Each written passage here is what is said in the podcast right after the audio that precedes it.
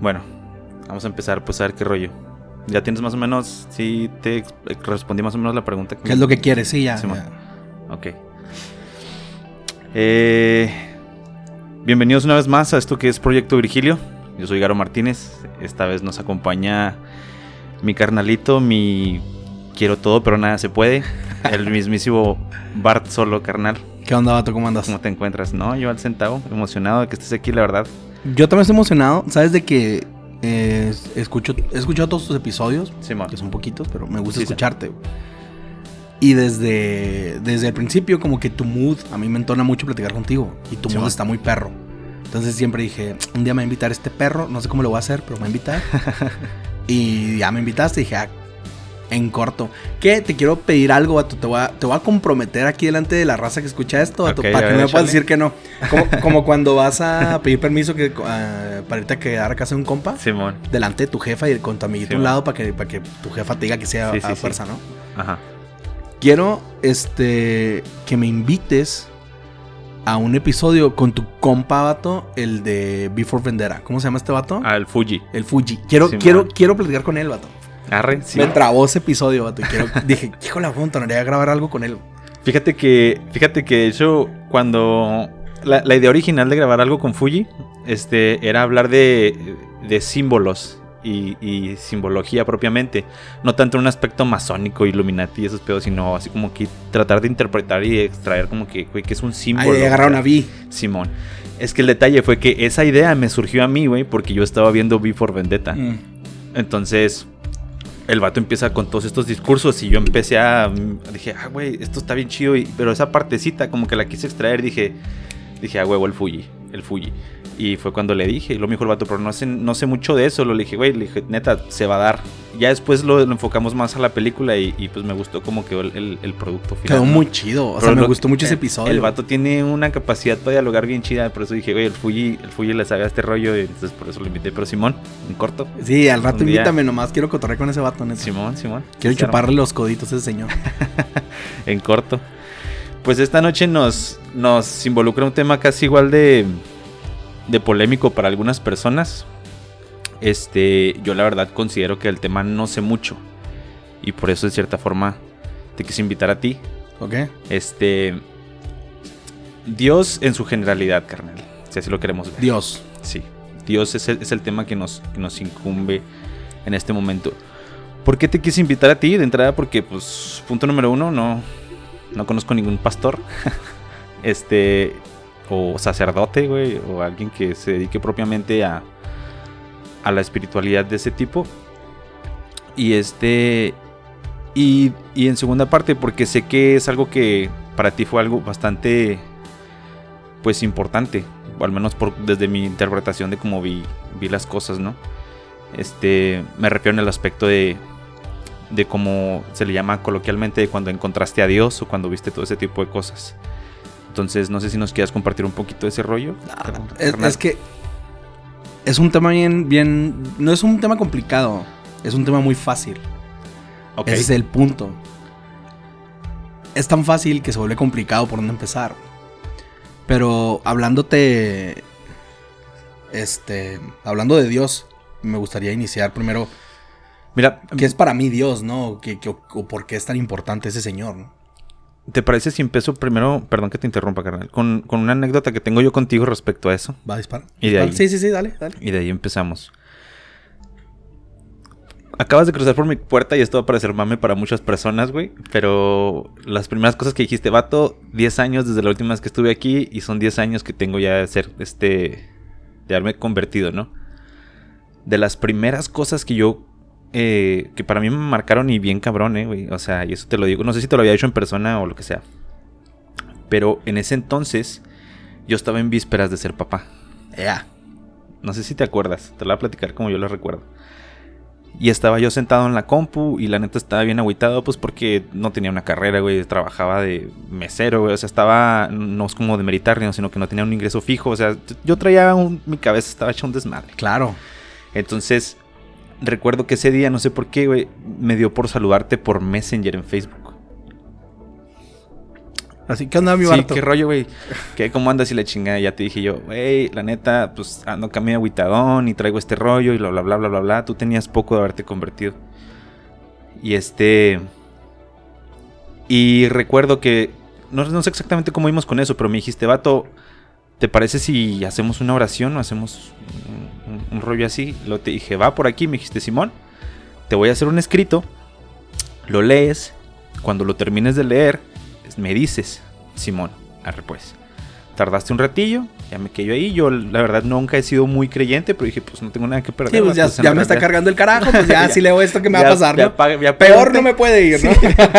Ya pregunté, ya si quemo esta carta, pues ya ahorita ya.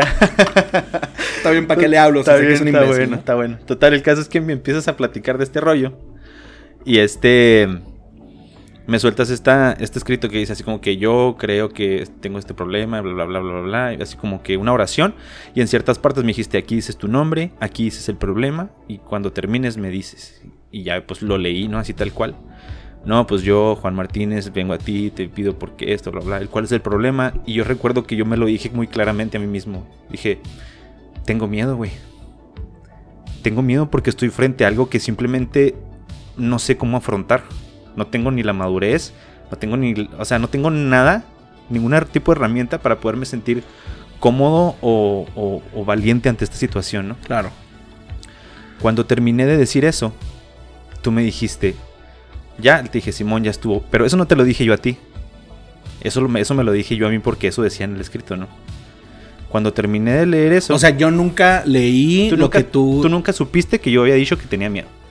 Tú nunca supiste los motivos que yo te estaba diciendo en este aspecto, ¿no? Total que cuando termina este rollo, me dices, busca Isaías 41.10. Pero hijo, bus- me dijiste, búscalo en la Reina Valera, ¿no? Va, Simón. En la Reina Valedora. Y fue lo primero que hice. Y de me acuerdo diciendo, ay cabrón. Porque como empieza el, el- el versículo, dice, no temas, que yo soy tu Dios que te cuida.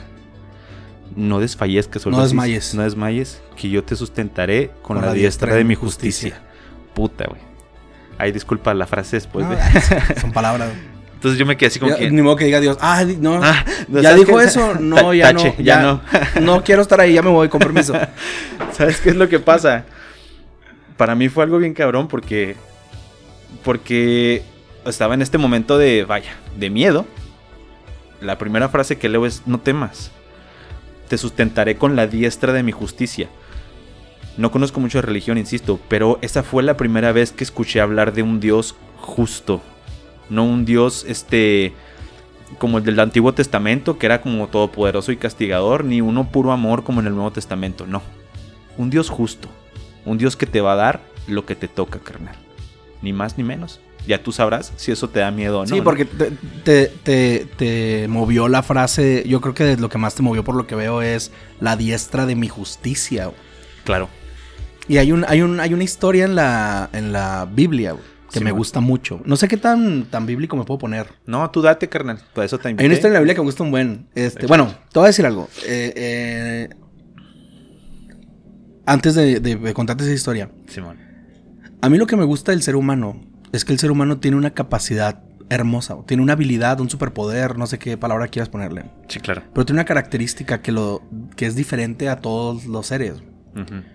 Este, y esa es la característica. De hecho, hace poco escribí en mi, en mi columna que tengo en un newsletter. Claro. Este. Escribí. Yo escribo de videojuegos. A mí me traban los videojuegos. La raza que no Sí, me conoce, que está escuchando que esto. pues, yo soy acá, juego videojuegos como imbécil. Ujú.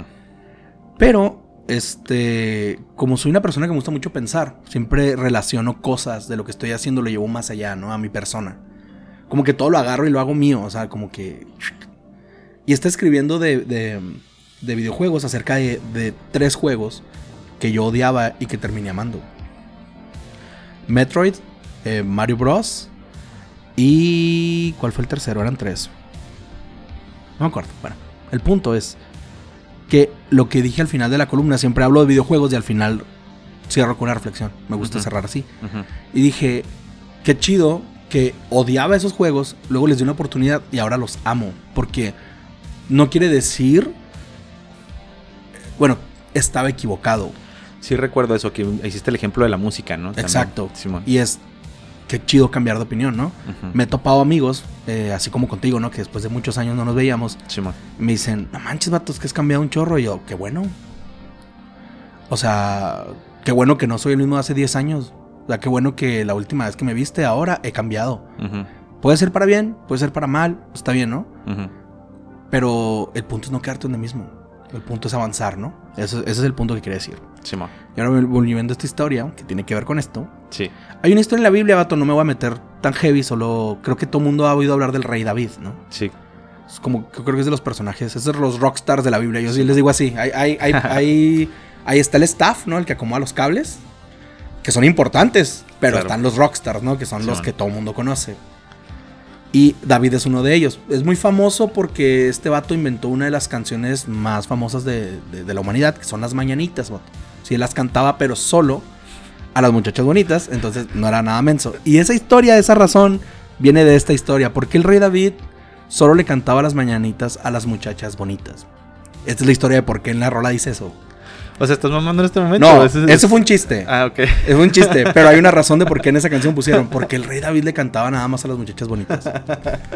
El vato, este, es el único personaje humano dentro de la Biblia que dice que era conforme al corazón de Dios.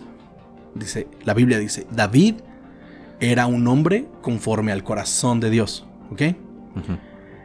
Y David representa eh, simbólicamente a Jesucristo en la Biblia. ¿Ok? David es del Antiguo Testamento, la Sí. Biblia se divide en dos. Voy a irme así como bien básico, ¿no? Simón. La, vida se- la Biblia se divide en dos. El Antiguo Testamento, el Nuevo Testamento, antes de Cristo, después de Cristo. David es antes de Cristo. vato. O sea, David jamás conoció... A Jesucristo, ni los Jesucristo. apóstoles. ni No, nada de no, esto. David, Claro. no, no. David era David. Sí. Y hay muchas historias muy chidas de él, pero nadie cuenta esta. güey. A ver.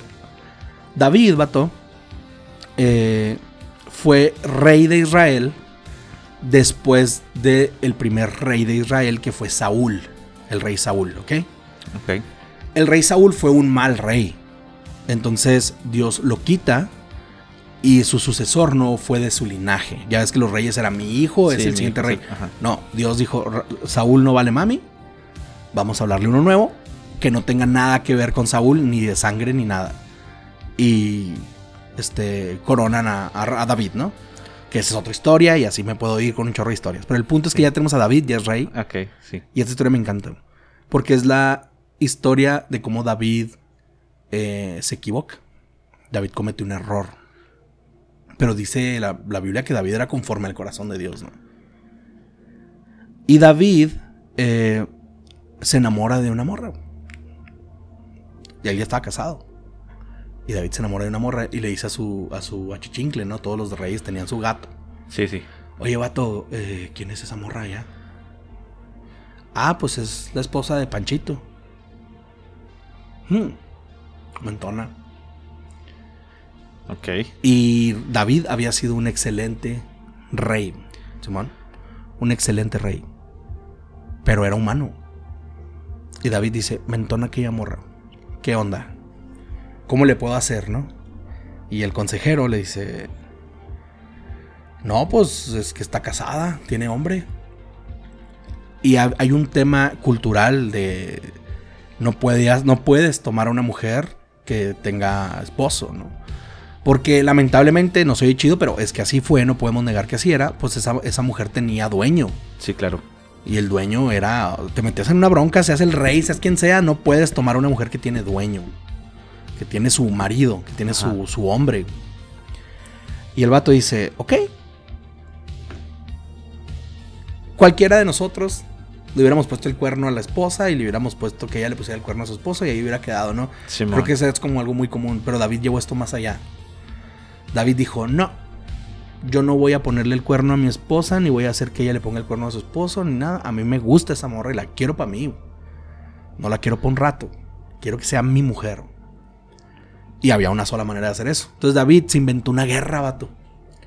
Y dijo, ese vato es soldado, ¿no? Es de los capitanes, sí, mándamelo a la guerra, mándamelo con poquitos hombres para que lo maten. Y lo, y- pero, oye, señor, pero ¿cómo se te ocurre? Lo voy a hacer, soy el rey. Lo mandan al vato. Él ya se había, él ya se había metido con ella para este, por este punto. Estoy parafraseando la historia, no Sí, se trata claro, de claro. ser tan así, déjame abrir la Biblia. Sí, no, sí. no. En aquellos días. Exacto, no. y ya el vato se mete con la mujer, manda al hombre este, lo matan. Y, y David, vato, siente eh, remordimiento de haber hecho eso. Claro. ¿Por qué? Porque un hombre que tiene cierta cercanía con Dios, tienes contacto con Él, procuras estar, este, tener esta, este como comunión, voy a usar esa palabra, que es Sí. como ser uno con Dios, ¿no? Tra- Sí, claro. Tratar, buscar eso. Pues claro que tuvo sus momentos de oración, ¿no? Eh, dato curioso, hay un libro en la Biblia que se llama el libro de los Salmos, Simón.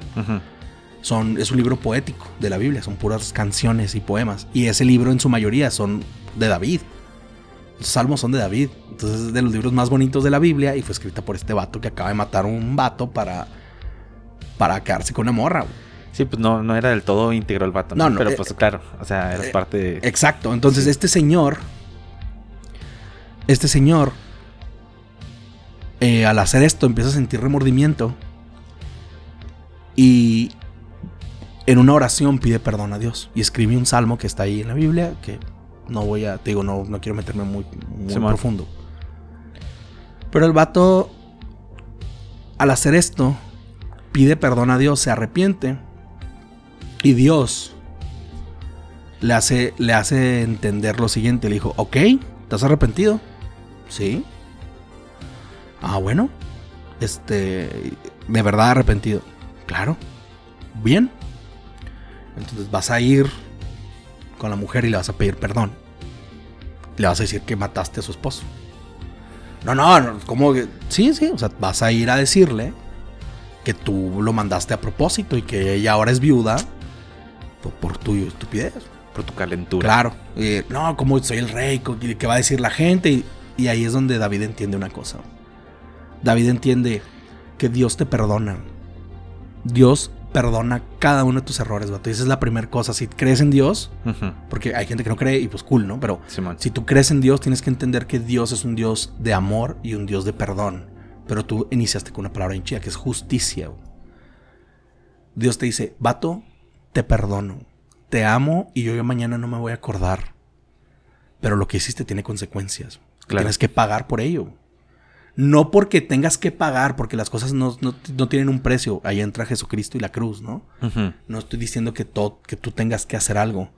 Pero en este caso, David lamentablemente nació antes de Cristo. Entonces, pues eso de la cruz no existía. Claro.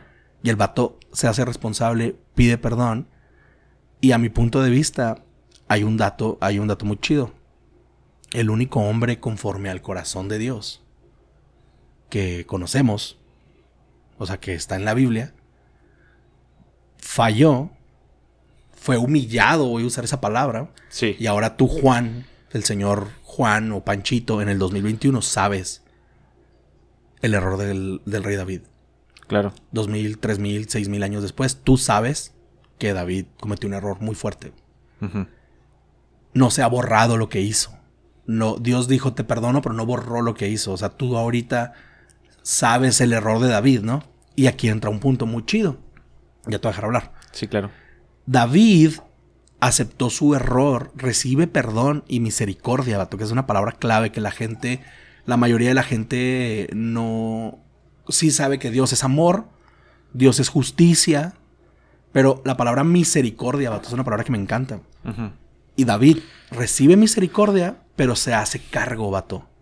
Y donde viene, donde viene ese de yo te sustentaré con la diestra de mi justicia, entra ahí, vato. En esa actitud que David tuvo. Es, la gente me va a odiar.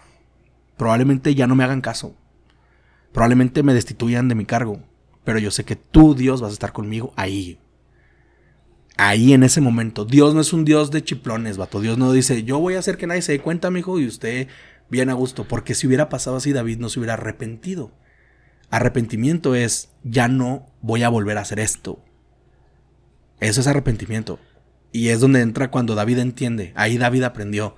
Dios va a estar conmigo aún en medio de esta humillación, aún en medio de, de- de- de los problemas que vengan. Yo los voy a aceptar pero sé que Dios va a estar conmigo en my darkest hour, ¿me explico? En, mi, en mi momento más oscuro. Claro. Y pues los cristianos no entendemos eso.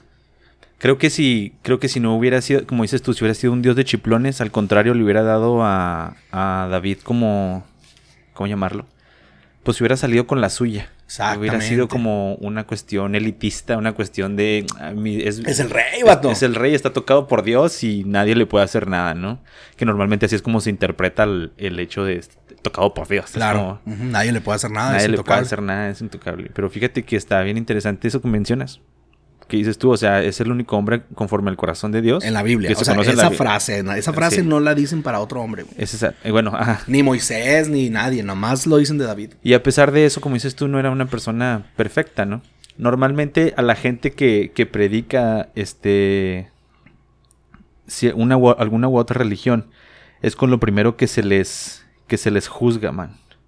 Es con lo primero que se les con la vara que se les mide, ¿sabes cómo? O sea, Claro. ¿qué tanto te apegas a lo que a lo que predicas o a lo que crees, ¿no? Entonces, Te- te- tema, es un tema muy heavy, vato. Porque entonces, pues es bien complicado, ¿no? Yo recuerdo cuando estaba en, en- en filosofía, este... De las primeras cosas que nos decían o que o tratamos de entender cuando hablábamos de, de- en, en- en filosofía de las religiones, que dicen, güey, es una institución. Tienes que entender que al ser una institución humana, siempre va a haber fallas. Así me explico, porque no es perfecta. Porque no puedes decir, ah, es que ¿dónde está tu Dios cuando los sacerdotes hacen esto? O cuando pasa esto otro, así me explico. Entonces, es una institución. El factor humano siempre va a estar ahí en medio, ¿no? Y eso está bien pirata. Pero, volviéndonos un poquito más atrás, este, 10 años, vato. 10 años. 10 años de, de, de tu... De tu... ¿Cómo se le llama? ¿Convertirse? Le Eh, dicen, le dicen convertimiento. O sea, le dicen como me convertí a Cristo. te convertiste a Cristo. ¿Cómo fue? O sea, si, si no tienes problema platicarnos eso, güey. ¿Cómo fue? ¿Cómo lo viste tú? ¿Cómo, ¿Cómo encontraste a Cristo según tu interpretación de cómo sucedieron las cosas? güey? Sabes de que justamente ahorita estaba hablando con mi esposa. güey. Estaba platicando con ella. güey. Sí. Porque eh, estaba escuchando unas rolas de Bad Bunny, ¿no? Claro. Y me llamó la atención algo de, de una canción de Bad Bunny. De, de una canción que puede ser la que quieras. O sea, no es específico una rola. Es este movimiento de música nueva que hay, ¿no? Claro. Que está perrón, by the way. Este está escuchando. No me acuerdo si Dakiti o Yonaguni, una de esas dos. Y luego me, me cayó el 20 de que esta música. Perdón, perdón por irme por las ramas porque yo siempre me voy y luego ya vuelvo a lo que me preguntaste. No, tú date. Como que Sí. uso muchos ejemplos. No, pero queda claro al final, es lo, es lo importante. Este, igual la raza va a decir, espérame, espérame, me perdí. Discúlpenme, así soy. Estoy malito, me sacaron con forceps cuando nací. Este, estaba escuchando que estas canciones, vato, son rolas promiscuas, sexuales, eh, de placer. Son rolas de placeres básicos animales del, del- del humano, ¿no? Que es este, el sexo. O sea, son canciones que hablan de sexo, de, comi- de comida, de... O sea, todos estos placeres básicos que todos tenemos, ¿no? Claro. Eh, y me, me llama la atención, de repente me cae el, el, el 20 y digo, no manches, esta rola está hablando de sexo, pero es una canción triste. O sea, el reggaetón ahora, vato, güey, bueno, que no es reggaetón, pero bueno, este movimiento urbano, de música urbana nuevo, Claro. y del pop en general, mundial, vato, está triste, pero están hablando de sexo, ¿no? Y me, y me, y me cayó este 20 de... Ya no hay felicidad en el placer. Se acabó eso, ¿no? Estamos en una generación que ya no encuentra eh, plenitud en el placer básico. ¿Me explico? Está bien, cabrón. Hace Nunca- 5 o 10 años tú escuchabas una rola de reggaetón y era qué feliz estoy porque me voy a meter con esta morra que está bien buena. morra y mañana otra y... Está chido, ¿no? Simón. O sea, Simón. como eran las rolas de fiesta y todo. Ahora claro. es estoy triste y estoy con esta morra y mañana voy a estar triste otra vez. Y, Sí. y chécate cómo los acordes son menores, cómo las canciones traen este vibe bien triste, pero están hablando de sexo. Y lo que acabas de decir, que bueno, recuerdo que vimos una rola de Bad Bunny que dice, güey, esta- o sea, tengo un montón de babies explotándome el cel y yo pensando en ti. O sea, ya no es el placer por el placer, es, es, es, es buscar algo más allá que el, que el mismo sexo, que el sexo lo puede tener el vato, güey. Eso me pasó. Llegó un punto en mi vida en el que ya no encontraba felicidad en los placeres básicos que yo tenía. Ok. Y duré así como dos años. No te platicaba, vato, porque estábamos bien ocupados abriendo caguamas y viendo la final de Pumas, ¿no? Porque normalmente no es algo como que. O sea, Tenía 20, 20 años. sí, Te- yo- o sea, cuando me empezó a sentir así, tenía 20 años. sí. Pero ya no me provocaba placer lo que me provocaba placer antes. Eh, y yo lo percibí así, ya no me llenaba nada, ¿no? Y no estoy diciendo como, es que ya no me llenaba nada y luego busqué a Dios y Dios me llenó la vida. No. Ese, ese punto me llevó a empezar a buscar. A empezar a buscar, a empezar a, a- a tratar de cambiar cosas. Y luego me, acuerdo, me compré un libro que se llama La enseñanza de Buda. Me, me gustó, me sirvió. Ok. Eh, pero fue como, sí, pero tiene ciertas cosas que yo no comparto, ¿no? Que no me gustan o que no me hicieron... No te convencía. Sí, entonces, ok, qué chido lo que aprendí, pero lo que sigue, ¿no? Y un día me invitan a una iglesia, voy a la iglesia y veía, vi algo que vi muy chido, que después te digo, va uno aprendiendo y vas creciendo, ¿no? Pero en ese Claro. momento llego y veo una especie de catarsis muy chida de la raza adorando, ¿no? Y dije, qué perrón poderme sentir así. Qué perrón poder venir a un lugar y sentir lo que ellos sienten. Yo no sentía eso. Entonces seguí yendo. Y el pastor hablaba. Y yo refutaba todo lo que decía, ¿no? Como, ah, caray, ¿por qué eso no? Y pum, llegaba y buscaba y lo fregaba. Pasaron semanas. Voy a un evento de, eh, cristiano. Y en el evento estaban ahí hablando sus cosas, unos pastores y cantando sus rolas y todo, ¿no?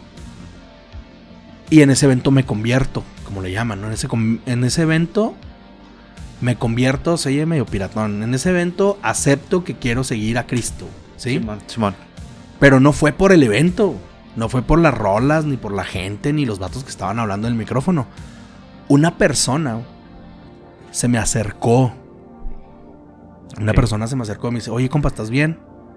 No sé, no sé cómo estaba por fuera, o sea, Sí, no sé cómo ¿qué percibía cómo te verías, Simón. este, me dijo, vato, ¿estás bien? Y le dije, sí, pues te sacas de onda, ¿no? Le dice, sí, aunque no estés, ¿no? Sí, sí. ¿Qué quieres, no? Vete aquí, te está invadiendo mi espacio, vato. Sí, claro. o sea, no te conozco, ¿por qué me hablas? Exacto. Ajá. Y el vato empezó a platicar conmigo, bien leve, una plática de cinco minutos, vato, en un, en un evento con gente, en un auditorio, era un Claro. auditorio, Claro. con luces y música. Ajá. Una persona se acercó y ahí, vato, vi eh, la figura de Jesucristo. Jesucristo es este vato que entre la multitud va por ti. Algo que me gusta mucho decir es, Jesucristo te quita el número y te pone nombre. Tú eres ahorita para el mundo un número. Claro. Eres un número. Eres el visitante número 305 del sitio, del día. Eres el ID número 98.577-44513. Checa tu ID, vato. Es más pelado buscarte por número que por nombre. Claro. Tengo un número de empleado. Tienes tu número de empleado, somos un número. Sí, claro. Pero Jesús dice, vato, para mí eres Bart. Es- eh, eres un nombre, eres una persona. Claro. Y en, el, y en el Evangelio, en los Evangelios, podemos ver esta actitud de Cristo. Cristo es así, Cristo era así. Cristo llegó y lo. Es que este señor se llama de tal forma. No, ya no, ahora te llamas Pedro. Simón. Y no, yo soy Saulo. Ya no eres Saulo, ahora eres Pablo. O sea, Jesús siempre busca como pff, reafirmar el. Eres una persona para mí. Ujú. Te pongo nombre, no me importa el número. Por eso tienen tanto este rollo del número de la bestia y la fregada. De ahí viene. O sea, de. No eres un número, eres una persona. Y ahí fue cuando sentí eso por primera vez. Dije, oye, hay un vato aquí que no me conoce, que sintió un vibe medio raro. Y, y aún así, pues se acercó, ¿no? Y me llamó mucho la atención que toda la vida, bueno, todas esas semanas que estuve yendo a la iglesia, como que los cristianos tenemos un problema. Y, Ok. y- y- y ahí es donde, donde nos tachan de sectarios y este rollo, ¿no? Ajá, sí, claro. Que la neta sí. La, la neta sí hay ciertas acti- actitudes Actitudes sectarias. sectarias. Ajá. que es como, vato, sé cristiano. Yo soy cristiano, ándale, ven, sé cristiano, ándale. Sí, la, Oiga, la- señor, ¿quieres ser cristiano? No, vato. Oiga, señor, vine ayer y es que me dijo que no. ¿No quiere ser cristiano hoy? Es, no, vato. Y entre más vengas te decir que no cada vez más. Ajá. Pero este vato nunca me dijo que si quería ser cristiano. Nunca me dijo nada. Solo me dijo, ¿qué tienes? Tal Sí, cosa y tal cosa. Y empecé a pl- platicar. No, es que me siento piratón por esto, esto, esto, esto y lo otro. Pum. No, jamás me dijo, ¿quieres ser cristiano? Y espiritualmente, ¡pum! Hubo algo ahí, vato. Y dije, quiero. Quiero ser cristiano como ese vato. No como los 80 que están adelante, que ya me preguntaron cinco veces cada uno que si quería ser cristiano. Quiero Claro. ser como él. Y aquí entra el punto, ya para dejarte hablar. Ese vato no estaba preocupado por si su iglesia iba a tener uno más. O sea, él decía, somos 100, queremos tener 101. Y este gordito puede ser el 101. Claro. Él no le importaba el número, él le importó la persona y nunca me dijo, ahí te va mi número, ni me dijo, soy de tal iglesia, porque era un congreso de muchas iglesias. Ajá. Nunca me dijo, tal iglesia voy, eh, por si quieres ir, ahí te va mi número. No, su rollo fue, ¿estás bien? ¿Te puedo ayudar en algo? ¿No? ¿Sí? Cool, vato. Chido. Este, cualquier cosa, aquí estoy sentado. Bye. Eso hizo algo en mí más que todas las veces que me pidieron que si quería ser cristiano. Claro, como que existe esta actitud, o más bien la los concebimos como con esta actitud este invasiva, ¿no? Y de estar todo el Sectaria. tiempo bombardeando, de estar ahí todo el tiempo ¿Eh? Queriendo soltar, que creo que es lo que pasa también con, con los mormones, ¿no? Cuando llegan y estar tocando de, puerta en puerta, que bueno, es la manera que ellos tienen de, de esparcir sus creencias, ¿verdad? Eh, he tenido varias personas eh, cercanas que son, que son cristianas, incluso familiares, que, que se convierten. Este. Pero nunca me había tocado escuchar de algo como lo mencionaste tú ahorita antes de que, de que entráramos al aire, vato. Que dices, güey, yo soy un cristiano que lee. Yo soy un cristiano que investiga, güey, que se cuestiona. ¿Sí me explico? O sea, Todo. no creo, Todo. por- no creo porque, porque es parte de esto y porque pues ya me metí y pues ni pedo. O sea, no, no, no, no. O sea, ¿sí me explico? Porque incluso el otro día... Por presión, ¿no? Porque, eh, perdón. No, no, Mm, A veces hacemos cosas porque todo mundo donde pertenezco lo hace, ¿no? O sea, en mi casa todos le dan a la América, pues yo también. claro. Porque si no le voy a la América, ¿qué va a pasar el día que yo diga que le voy a las chivas? Por decir un ejemplo muy burdo, ¿no? Sí. Creo que en la iglesia es como todos levantan las manos. Pues bueno, yo también, porque me va a ver bien baboso si no las levanto. Y cuando menos piensas, cierras los ojos, los abres y ya tienes 10 años levantando las manos sin saber por qué lo estás haciendo. Claro. Por eso mencionabas tú, eh, y permíteme que te robe eso de la boca, ahorita nos la platicas, que me decías, güey, en algún momento que predicaste, que dijiste, ¿cuántos años tienen de cristianos? O sea, tú dijeron, 30, 30. años. Simón, pues tienes 30 años haciéndolo mal. O sea, es a lo que me refiero.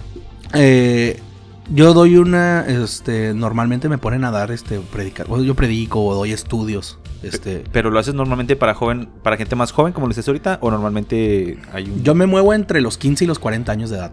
Ok. Con ese tipo, con esas edades es con quien yo me manejo normalmente. Pero pues también, este, por ejemplo, en la iglesia hay un- una reunión, está toda la gente, está tu abuelita, está todos, y suelo predicar. Pero hay algo bien chido, me gusta mucho. Doy, un, doy eh, estudios que les llaman, dentro de las iglesias les llaman discipulado. Ok. Así se llaman, pero son estudios. Es estudiar la, la Biblia. Y hace un mes, dos meses, estábamos estudiando eh, dos cartas que todavía no terminamos, pero ya vamos a acabar. Eh, dos cartas que se llama Primera Carta y Segunda Carta de Timoteo. Ok. Que eso es más dato curioso. Que estaba estudiando para que sepas, ¿no? Simón. Pero terminé de dar, eh, estaba dando el final de la primera carta. Y les dije algo que me gusta mucho decir. Después de que termino de estudiar, todos haciendo apuntes y escuchando, ¿no? Ah, el, el- el maestro, vamos a decirle así, pues está enseñando Claro. el maestro, no porque yo sea una, una pistola. El maestro dijo azul, aquí vamos a apuntar azul. Y a los cristianos nos gusta mucho hacer apuntes.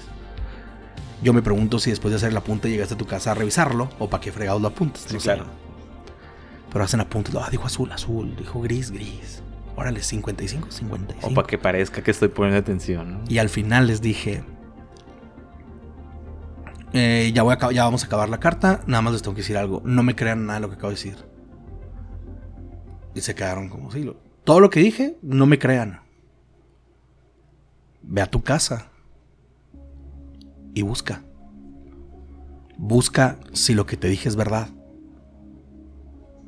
Y luego cuando busques, no solo vas a saber si lo que te dije es verdad o es mentira, vas a encontrar nuevas respuestas a nuevas preguntas que te vas a hacer mientras estás buscando si lo que te dije es verdad. Y se quedaron así. Y les dije, cuestionen cada cosa que les digan. Cada cosa que una persona se pare a hablar, cuestiónalo. Pero nos enseñaron a usted cállese, no pregunte y haga caso, ¿no? Y eso, eh, yo siempre tuve un problema con eso. Y sabes de que cada cosa que me he cuestionado, de lo que habla el pastor, de lo que habla el otro pastor y de lo que quien se pare, cuestiono todo, llego a mi casa, pregunto, busco y aprendo muchísimo. Claro. Y me respondo mis preguntas porque tengo preguntas, soy curioso y todos somos curiosos. Pero como que llegó un punto en el que ser cristiano es ir a la iglesia. Luego, muchos cristianos eh, dicen, voy a meterme en un tema medio escabroso, ¿se puede? Échale, sí, date. Muchos cristianos, y cuando digo cristianos me refiero a la raza esta como protestante, ¿no? Los hermanitos, los, los, que eran drogadictos y ya no. De, esos cristianos estoy hablando. Sí. Como que a algunos les gusta mucho criticar otras denominaciones, ¿no? Y es como, ay, pues es que nomás estos vatos nomás van y repiten como merolicos y ni saben lo que están diciendo. Y yo siempre les digo, tú también haces lo mismo. Tú llegas y luego este, empieza la, alabanza y luego levantas las manos y luego aplaudes en las canciones rápidas y levantas las manos y cierras los ojos en las canciones este, lentas y luego, o sea, es igual. No, no quiere decir que no lo hagas o que esté mal hacerlo. Simplemente, si lo estás haciendo de neta, o sea, si entiendes que estás haciendo, o nomás lo haces porque ya te acostumbraste, ¿no? La costumbre entra bien machina ahí y eso es precisamente religión, es hacer como algo repetido sin pensar. Y, siempre les digo, cuestionen todo. Cuestionate todo. Y luego date un clavado a la Biblia y abre un que otro libro que no... Hay muchos libros muy buenos, vato, allá afuera, que no son la Biblia, que te sirven para aprender cosas. Claro. Fíjate que es bien raro escuchar eso, porque como dices tú, normalmente se te, se te educa a no preguntar o no a nada. Y el, y el cuestionar en cuestiones eh, religiosas en mi caso estoy más enfocado en el catolicismo que en el cristianismo, que no sé qué tanta diferencia habrá uno del otro, ¿verdad? Pues son cristianos los dos, ¿no? Los, los dos. El otro día en Cristo. El otro día estaba escuchando el, por qué se separó la cuestión de decir empezar a decir católicos, pero ya no me acuerdo. Esa historia está buena. O sea, todo el, todo el tema de separación y protestantismo está chido. Pero para otro pero bueno, día. Sí, es para otro día. la cuestión es que la cuestión de cuestionar o sea, en, ámbito de poner en duda lo que se te está enseñando, no, no, de, que, no de que te intrigue. Si explico de que cuéntame más de Dios, sino de que, ah, no, pero ¿por qué Dios? Si me explico. Y incluso en el catolicismo, a mí algo que me causaba mucha media cuando estaba morro era que me decían, debes de tener temor a Dios. Y te enseñaban como que un temor a Dios, si me explico de que, güey, es, que Dios se va a enojar, es que te va a castigar, es que esto, me Es que ahí entra un problema, te voy a dar un consejo, si un día te, ocurre meterte en rollos bíblicos. Claro. Está bien chido cada vez que llegues a un... te diría que todo lo leyeras así, pero es imposible. O sea, la neta es imposible. Sí. Pero cada vez que algo como que te... Como que te haga, ¿cómo se dice? Mella, como que dices, esto, esto no me cuadra, vete al original. La Biblia fue escrita en arameo, latín y, algún, y en griego. Entonces, si algo no te cuadra, dices, a ver, déjame voy al original, ¿no? Y te encuentras que la palabra que se usa para temor de Dios no es la misma palabra que se usa para temor de miedo.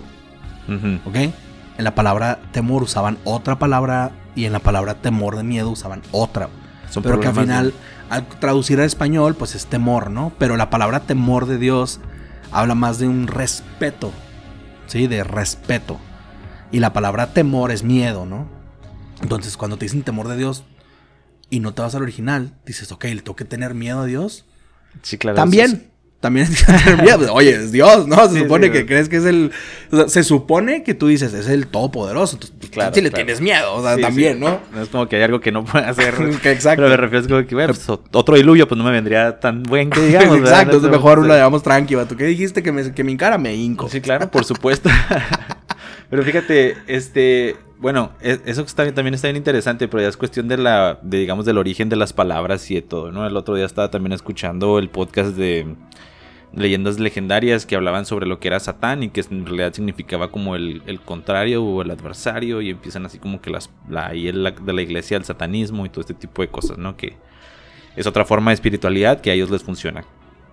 Pero viene relacionado a, eso que dices tú, ¿no? El origen de las palabras y de, y de, la mala interpretación o la mala traducción de las cosas, ¿no?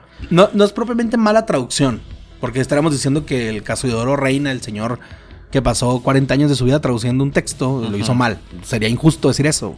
Sí, bueno, sí. Sí, eh, no, no diría mala traducción. Es un problema, ahí entra el rollo, y tú debes saber eso, tú, te gusta mucho leer.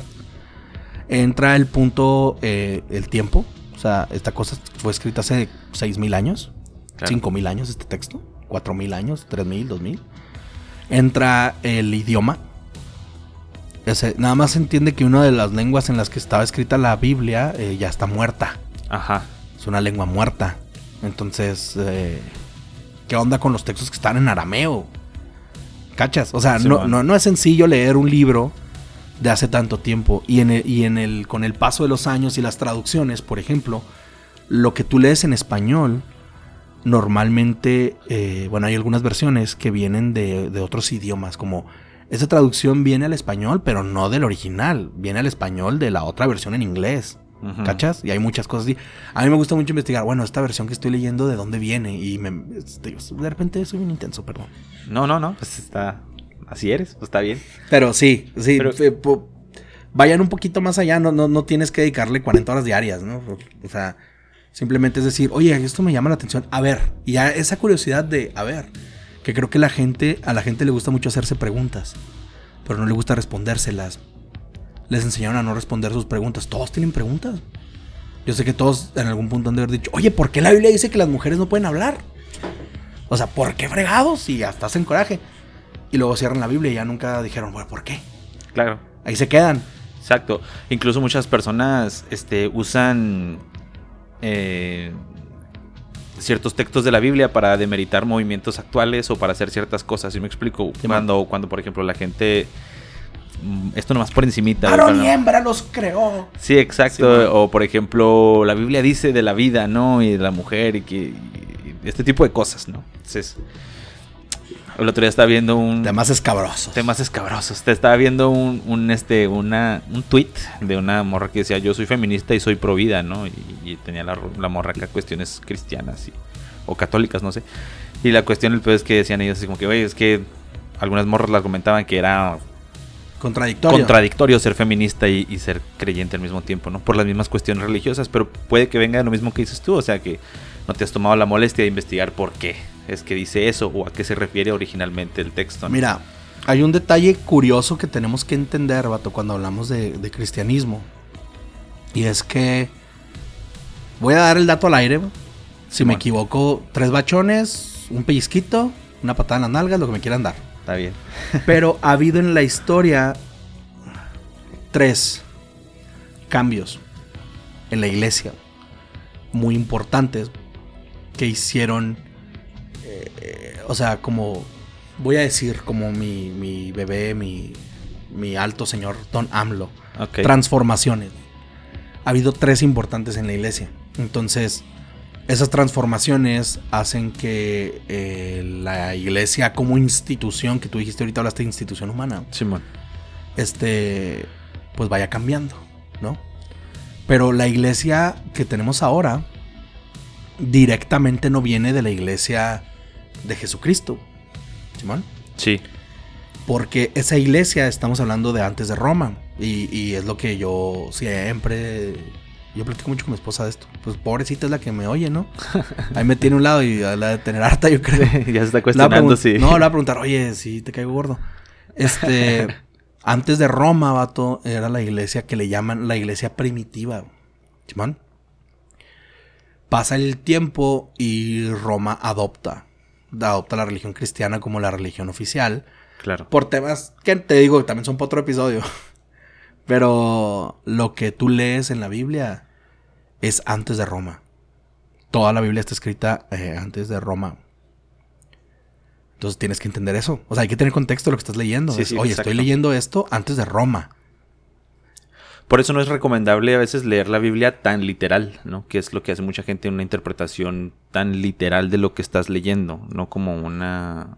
Más bien, a mí me gusta que es, le llamas contexto. O sea, a mí me gusta decir, ok, voy a leer la primera carta de Timoteo, que es lo que te dije ahorita. Voy a leer este libro.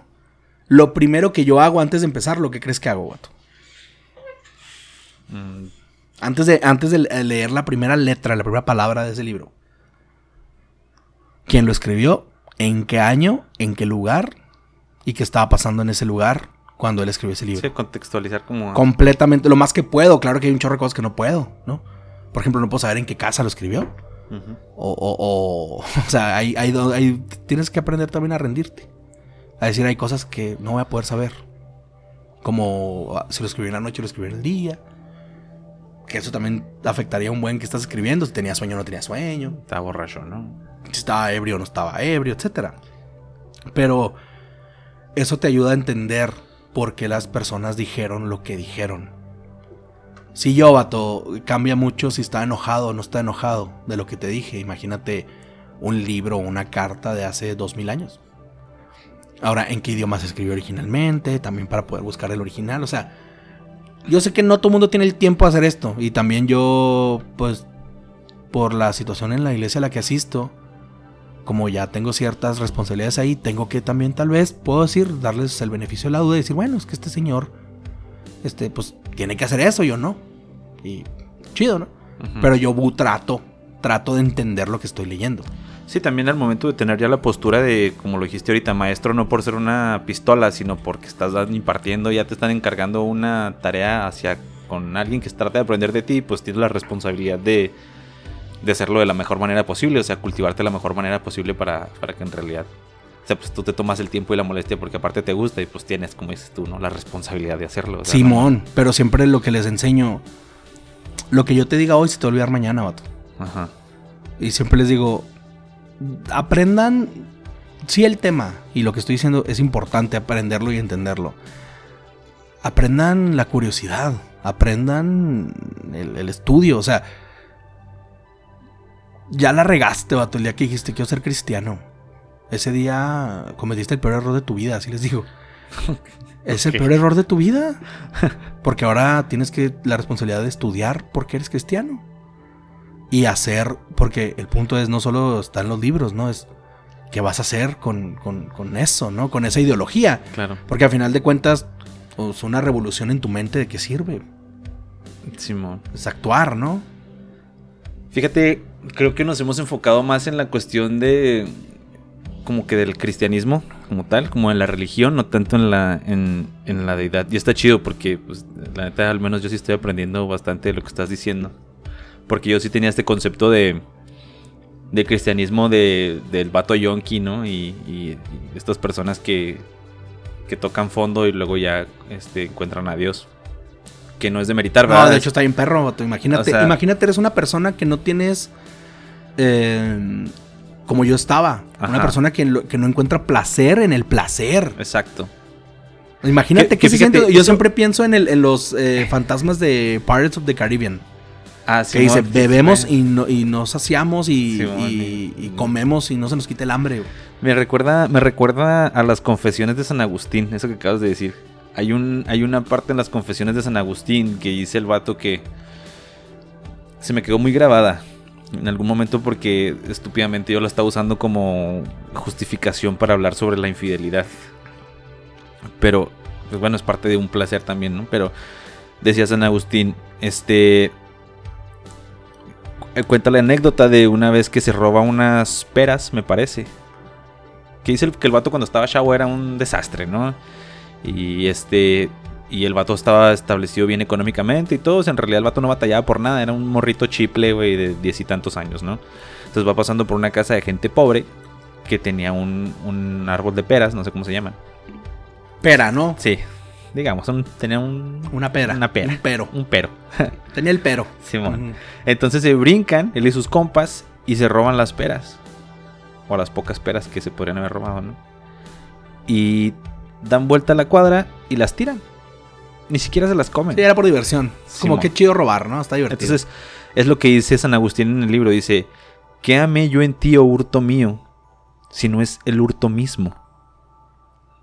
¿No? O sea, ¿Ok? no encontraba el placer ni siquiera en, en lo que venía, porque, porque el haberme comido la pera ya habría sido el beneficio del hurto, ¿no?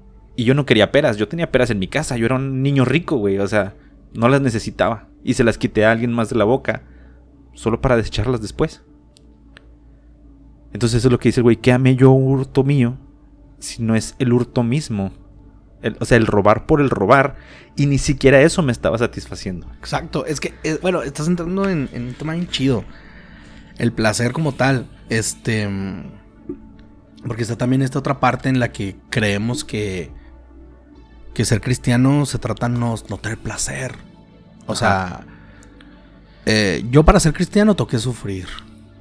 Y yo para ser cristiano, pues tengo que. Que es a lo que me que refería. ya no, ya no voy a ser feliz, porque ser cristiano es ya no ser feliz, ¿no? O sea, bueno, estoy siendo bien zarro, pero eh, mucha gente eh, vive un cristianismo así. Y pues yo creo que no se trata de dejar de ser feliz, se trata de encontrar el lugar correcto de la felicidad, porque dice que ahí donde está tu corazón, o sea, ahí está tu tesoro. Entonces cambias, cambias el tesoro de lugar.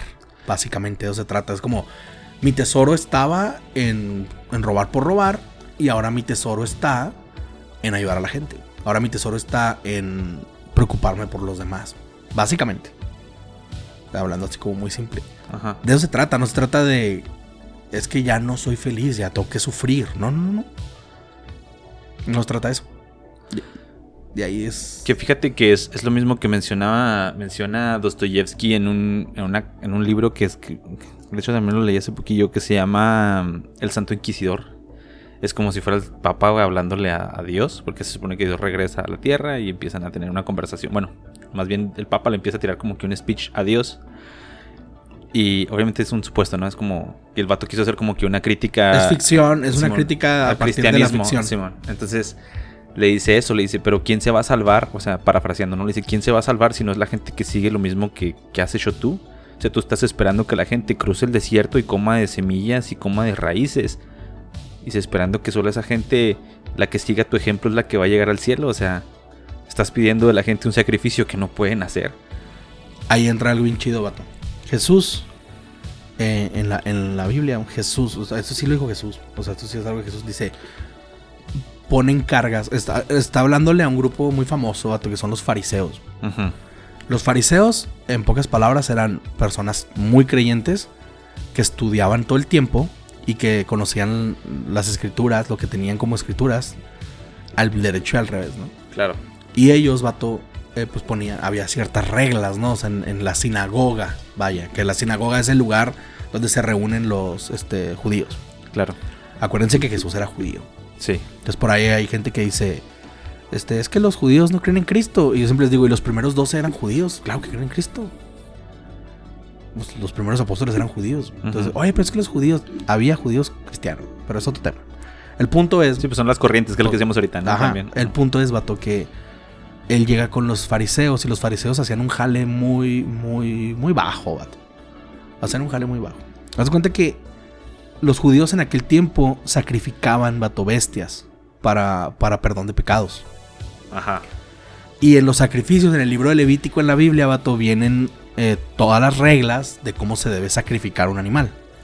O sea, era como, tiene que tener estas características y luego tienes que primero hacer esto y luego después cortarle la patita izquierda, delantera, o sea, toda una serie de pasos, vato, para matar un manual de sacrificio. Sí, cómo se hacía el sacrificio. Simón. Entonces imagínate que llegaba la raza, vato, a, a- en la- en la- a hacer su sacrificio y tú llevabas, porque el, el sacrificio lo tenías que hacer tú, o sea, tenías que llevar algo tuyo. Ok.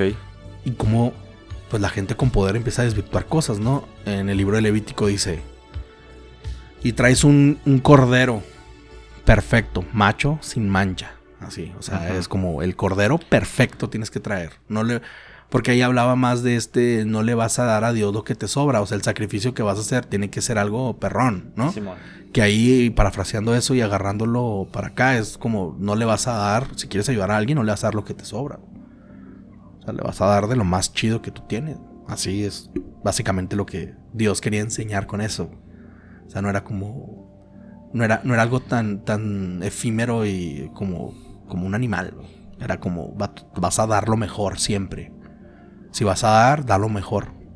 Entonces imagínate que tú llegabas a la sinagoga y había un, el árbitro, ¿no? Estaba el, referee de los sacrificios. Ajá.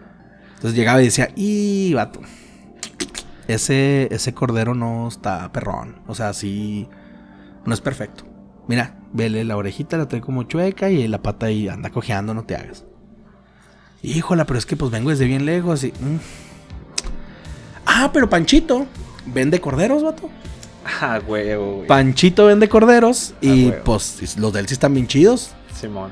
Entonces la persona decía, vengo de bien lejos, ok, va, le va a comprar un cordero a Panchito. Porque Panchito no te lo podía regalar porque el cordero tenía que ser tuyo. O sea, el sacrificio tenías que hacerlo tú. Ajá. No lo tenía que hacer Panchito por ti. sí, sí, Panchito lo crió durante toda la vida y no, podía soltar. Entonces, pues la única forma que tenías era comprarle a Panchito su cordero para que ahora ya fuera tuyo y luego ya sacrificarlo, ¿no? Llega Jesús, ve todo ese coto. Y esta es la, historia, la estoy parafraseando. Todo lo que estoy diciendo lo estoy parafraseando, no estoy diciendo nada tan exacto. Pero Jesús es la historia famosa de que este, voltea las mesas de los mercaderes del templo. el templo. No destruye el templo, los, mercaderes. Y les dice, vato, la casa de mi padre no es un mercado.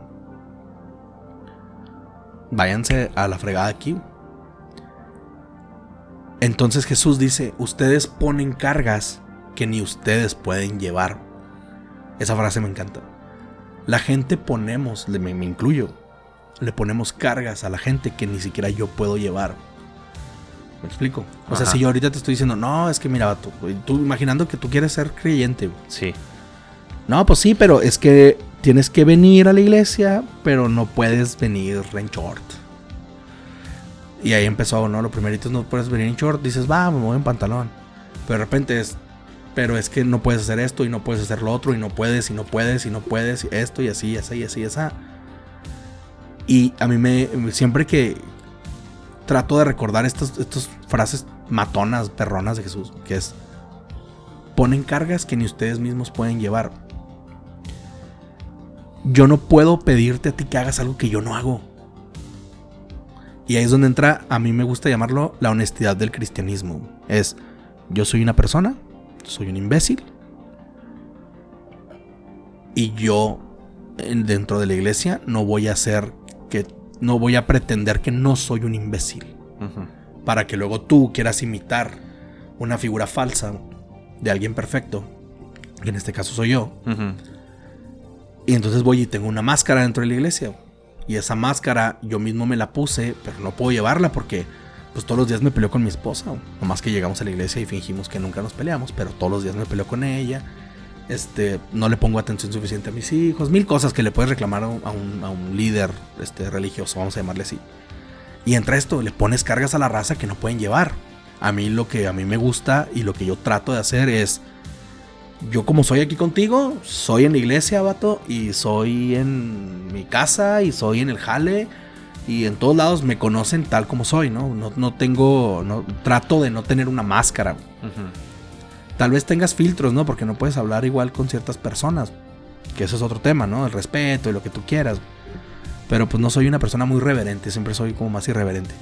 Pero es eso, no, no poner cargas que no puede llevar la raza. Y normalmente eso pasa. La verdad es que tenemos una iglesia eh, que pone cargas en la gente que ni siquiera nosotros, la iglesia misma, refiriéndome a mí como iglesia, no puedo llevar.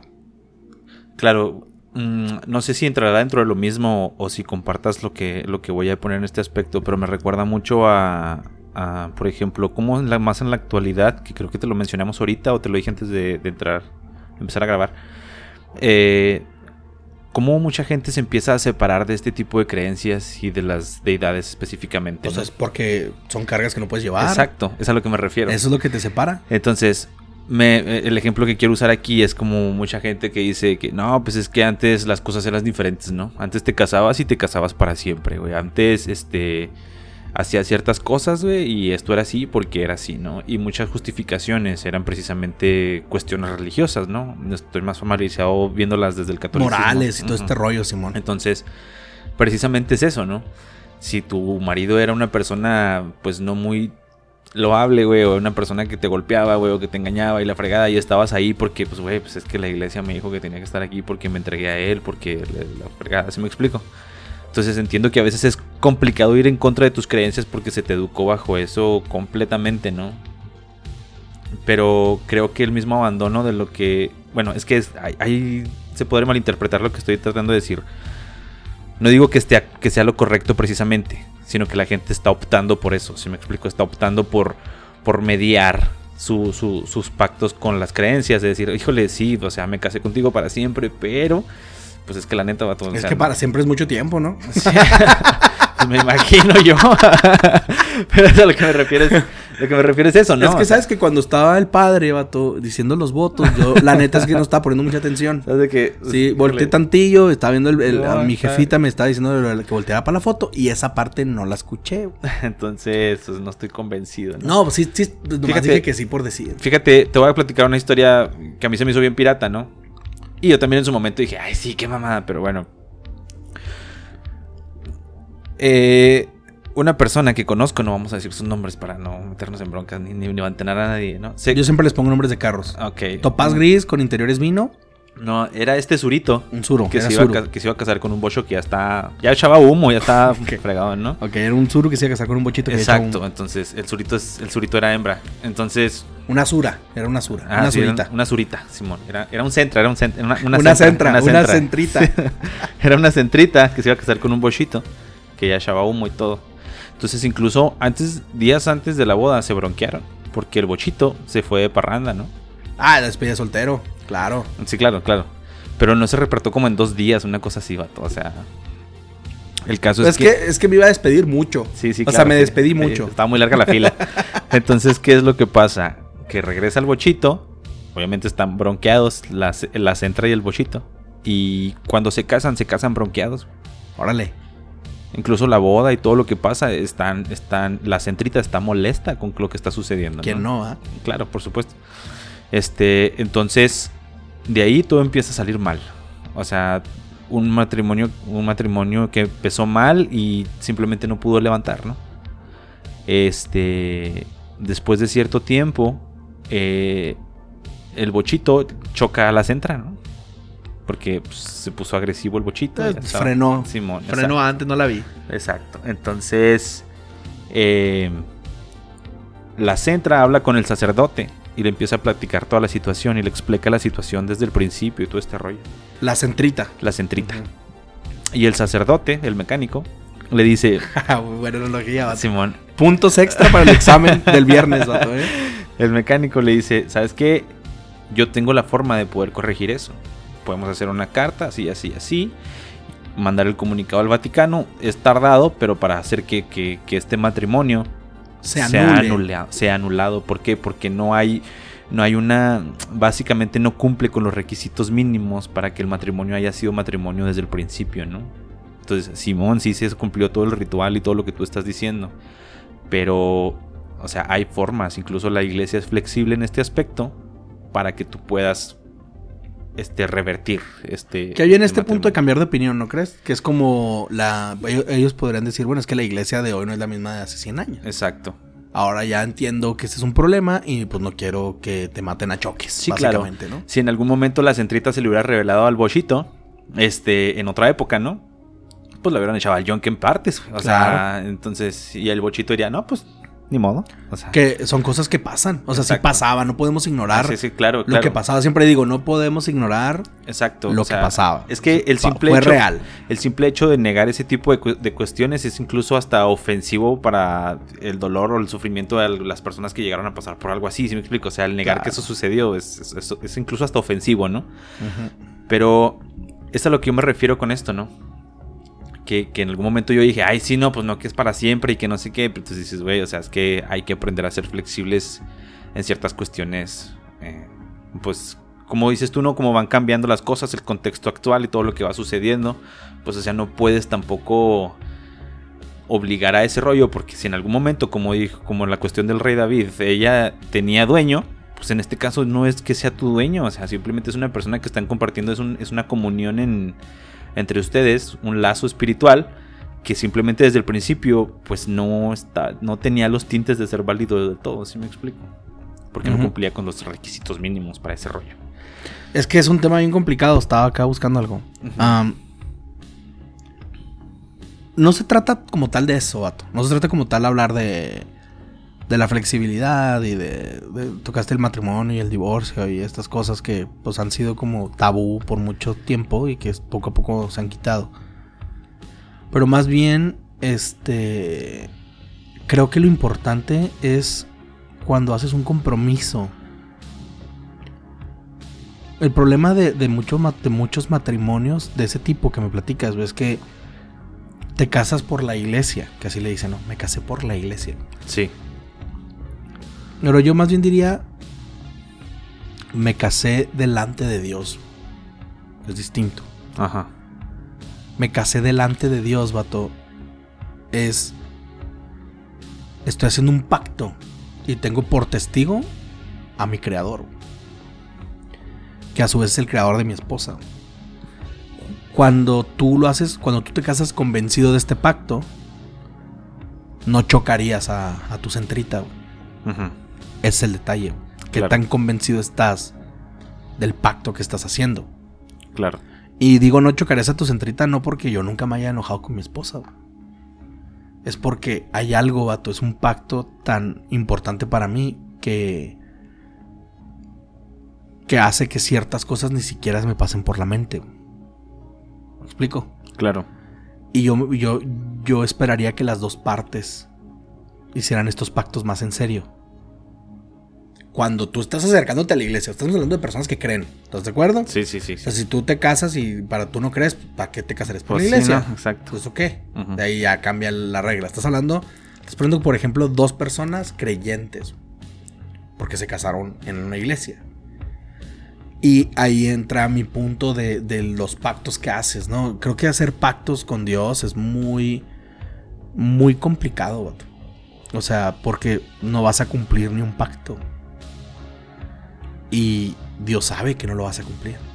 Y yo, y yo siempre digo que Dios se caga de risa cuando le haces un pacto con él.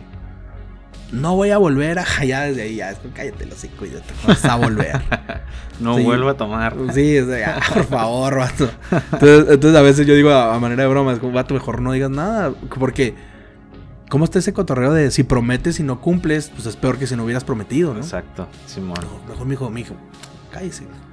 Sí. Imagino a Dios diciendo, mijo, mijo, mijo, Ah, vato. ponga la mano. Ponga Mijo, la mano. cállese, por favor. ¿Qué estás diciendo? Yo te conozco perfectamente. Pero creo que, mira, cambiando un poquito de tema y entrando, o sea, agarrando de aquí, llevándome al otro lado. Ajá. Este, creo que está muy chido cuando como, como creyente tienes que, de cualquier cosa, eh, como, como la creencia espiritual, vato, tiene una palabra clave, hay una palabra clave en cualquier creencia que se llama fe. Esa palabra, como, como me gusta, la palabra fe. Si tú me preguntas, a ver, demuéstrame que existe Dios, y tú vas a decir, "Va, no quiero, no puedo demostrártelo y no te lo voy a mostrar porque es por fe. Porque en la misma Biblia dice, dice que la salvación es por fe. Y tiene una. Tiene, ahí Pablo dice algo bien chido. Pablo lo dice, vato, para que entendamos por qué es por fe, ¿no? Pablo dice: Es por fe para que nadie se gloríe. Así dice. La salvación es por fe para que nadie se gloríe. ¿A qué se refiere este señor con eso? Imagínate, vato, que si yo te digo, si subes este poste y agarras la banderita roja, eres, vas a llegar al cielo. Y lo logras, vato, pero es que casi nadie puede porque está resbaloso el poste, ¿no? Como Tienen la programas. capacidad física, lo que sea. Y lo logras, vato. El ser humano, o sea, si tú lo logras, ¿qué harías? Sí, te empiezas a alardear al respecto. O y- yo soy un perrón, yo Incluso- sí agarré la banderita Incluso roja. la misma gente que cree se, se arrodilla- arrodi- arrodillaría ante ti y Exacto, empezaría tú que eres no, un es que perrón, este vato es el perrón. Por eso dice, dice Pablo que la salvación es sin obras. O sea, Dios estableció la salvación así para que nadie pudiera hacer nada para salvarse. En pocas palabras, no hay nada que tú puedas hacer para salvarte. Porque te salvas porque Dios quiere. Y ante eso no hay ningún argumento. ¿Ok? Entonces no se trata, cuando entiendes, cuando lees ese versículo, es, oh, ok, ya entiendo. No se trata de ser perfecto para ir al cielo. Ese no es el juego que estamos jugando. Si este es el juego que estás jugando, pues aquí no es. Ajá. Aquí no es la cancha para jugar con ese balón. Ese no es ¿ok? el método, Simón. Si, si- si tu balón es, ah, es que hay que ser perfectos, entonces es en otra cancha. Aquí se juega con esta regla y esta regla es no tienes que hacer nada para llegar al cielo. Cool, ¿no? Está cool, pero ¿cuánta gente entonces, como decías tú, no? O sea, si han vivido 30 años haciéndolo de esta forma, pues lo están haciendo mal, porque pues cuánta gente no se priva y cuánta gente no, no hace un, deja de hacer un montón de cosas o se somete a ciertas reglas, ciertas cargas que como decíamos ahorita No puedes no llevar. puedes llevar para tratar de alcanzar el cielo, si me explico. Sí. Y a final de cuentas va a terminar siendo, no es como que, ah, no, pues sí le echaste ganas, Martita, gracias. No, o sea, güey, o sea, es voluntad de, de él si te salvas o no. Claro, O sea, eh, eh, es, eh, ju- justo tú lo dijiste, es voluntad de Dios. Pero aquí viene, viene otro punto bien chido. Hay, una, hay otra palabra. Hay una palabra que también aquí te va a hacer. Te va a explotar la cabeza porque probablemente no lo habías leído. Y si ya lo habías leído, pues vas a decir, ah, te vas a acordar. Ajá. Hay una diferencia entre la palabra por y la palabra para. ¿Estás de acuerdo o no? Sí. Yo creo que la gente debería dejar de preguntarse por qué cree y empezar a preguntarse para qué creo. Ok. La gente debería preguntarse, dejar de preguntarse por qué voy a ir al cielo y, y debería de decir para qué. ¿Para qué voy a ir al cielo? Y en vez de por qué soy cristiano, es para qué soy cristiano. Ya me expliqué en esa diferencia de por y para, ¿no? Simón. Entonces, en la Biblia se habla de esto. Dios dice, tu salvación es por fe, pero es para buenas obras. Si volteas, la gente tiene volteadas esas dos palabras. La Ajá. gente dice, tu salvación es por obras, pero es para fe. No. La Biblia dice, tu salvación es por fe. O sea, ¿qué es lo que causa que seas salvo? La fe. Pero, ¿para qué fregados eres salvo? Para buenas obras. Entonces sí hay que hacer buenas obras. Pero esas obras no te salvan. E incluso, yo ahorita te estoy diciendo, es que deberían de leer más. Eso no me salva, vato. Conocer la Biblia, vato, y leerla y sabérmela de memoria no me salva. Estudiar y saber en qué año se escribió el libro de la carta de Timoteo. Decir, ah, es que la carta, la primera carta de Timoteo se escribió en el año 64 después de Cristo. de- no me salva, vato, saber eso. ¿Me explico? Sí, me salva la fe, vato. Me salva la fe de decir, Jesucristo es el Hijo de Dios. Vino a la tierra, se hizo hombre, murió, resucitó entre los muertos. Dios lo resucitó a él y está sentado a la derecha del Padre, que son cosas que siempre hemos oído, pero pues aquí, o sea, ta- ya cuando entiendes la magnitud de este cotorreo, dices, ok, eso es lo que me salva, pero dice ahí en Santiago, dime cuáles son tus obras y yo te diré cuál es tu fe. Y ahí es donde entra la congruencia. Claro. Yo soy cristiano y sí, soy un imbécil, pero soy un imbécil por el entorno en el que vivo. O sea, la sociedad, la cultura, el tiempo, este, la educación, hay muchos factores. Que es lo típico que la gente, que la gente, como decíamos ahorita, que es lo típico que la gente critica, ¿no? O sea, la, la comparación de, de, de, tu- de lo que predicas con lo que practicas. Claro. No sé si me refiero. sí, sí, sí, sí, estoy de acuerdo Como en el, eso. el meme famosísimo de la señora que va caminando y que mugrosea a un güey que está en la calle, o que ve un par de lesbianas y les grita estupideces, o que patea a un perro, y luego ya resulta que la señora iba caminando a la iglesia, se sienta y empieza a pedir por Dios. ¿Sí me explico? Claro. O sea, lo que se Este, refiere. este tema tiene la gente muy, muy enojada con la iglesia, ¿no crees? Sí, más, macizo. Macizo, pero porque la mayoría, la mayoría de los, este, de los no creyentes, me incluyo porque en algún momento lo creía así, este, usamos esa, ese defecto humano para tratar de justificar el no creer. Claro. Si me explico. O para tratar de justificar entonces dónde está tu Dios. O para decir, eh, pues si Hitler era católico, era cristiano, era creyente. O sea. Entonces, cosas así que dices tú, güey, es que el, estás malinterpretando las cosas, ¿no? Y es como lo acabas de Pero explicar. ese, es un- e- ese pensamiento, ya cuando te pones a, a darle un poquillo más, Simón. pues es- al final de cuentas es una falacia, ¿no? Sí, claro que es una falacia. Es una falacia decir, porque ese señor es un imbécil, ya no le creo al mensaje que ese señor dice. Sí, pues sería de cierta forma como la- el hombre de paja, te pones a atacar a la persona en vez del argumento o de la ideología que él está diciendo. ¿sí me Totalmente? ¿no? Entonces, si vas a usar a personas malas para decir que la creencia tal es mala, pues entonces, ¿qué pasa con las personas buenas? Exacto. Esas no las vas a usar. Esas no las juzgas. No, no, esas no. Esas, o sea, la gente que sí hizo cosas chidas con la, con la, con su fe, a esa gente no la tomamos en cuenta porque ahorita lo que me interesa es negar Pues la iglesia. No vamos a tirarle shit a la iglesia, vamos a la gente mala. Me Obvia- obviamente, ¿no? O sea, me también. conviene tirarle hate, hate a la iglesia, entonces es como, pues muchas razas sí lo ven, ¿no? También para, por algún motivo, o sea, me refiero a que se cierran en ese aspecto. Y, y- y la neta, yo los entiendo, vato. Yo los entiendo. ¿Cómo puedes hablar? ¿Cómo puedes defender una institución humana, vato, que eh, hace, digo, pasó hace mucho tiempo, pero pasó, ¿no? ¿Con qué cara defiendes una institución humana que quemaba gente viva? Por supuesto. ¿Con qué cara este, defiendes una institución humana que esclavizaba personas de piel de color oscura? ¿Con qué cara Sí, defiendes sí. eso? Sí, entiendo que hay, o sea, No. tienen antecedentes suficiente para poderlo criticar, Claro. por supuesto. Y, y yo, yo siempre digo, no, no, no, no, no puedes negar que eso pasó. No sé, y, y no, yo nunca no trato de negar eso. Eso, eso pasó. Es, es- es neta. Eso eh, así.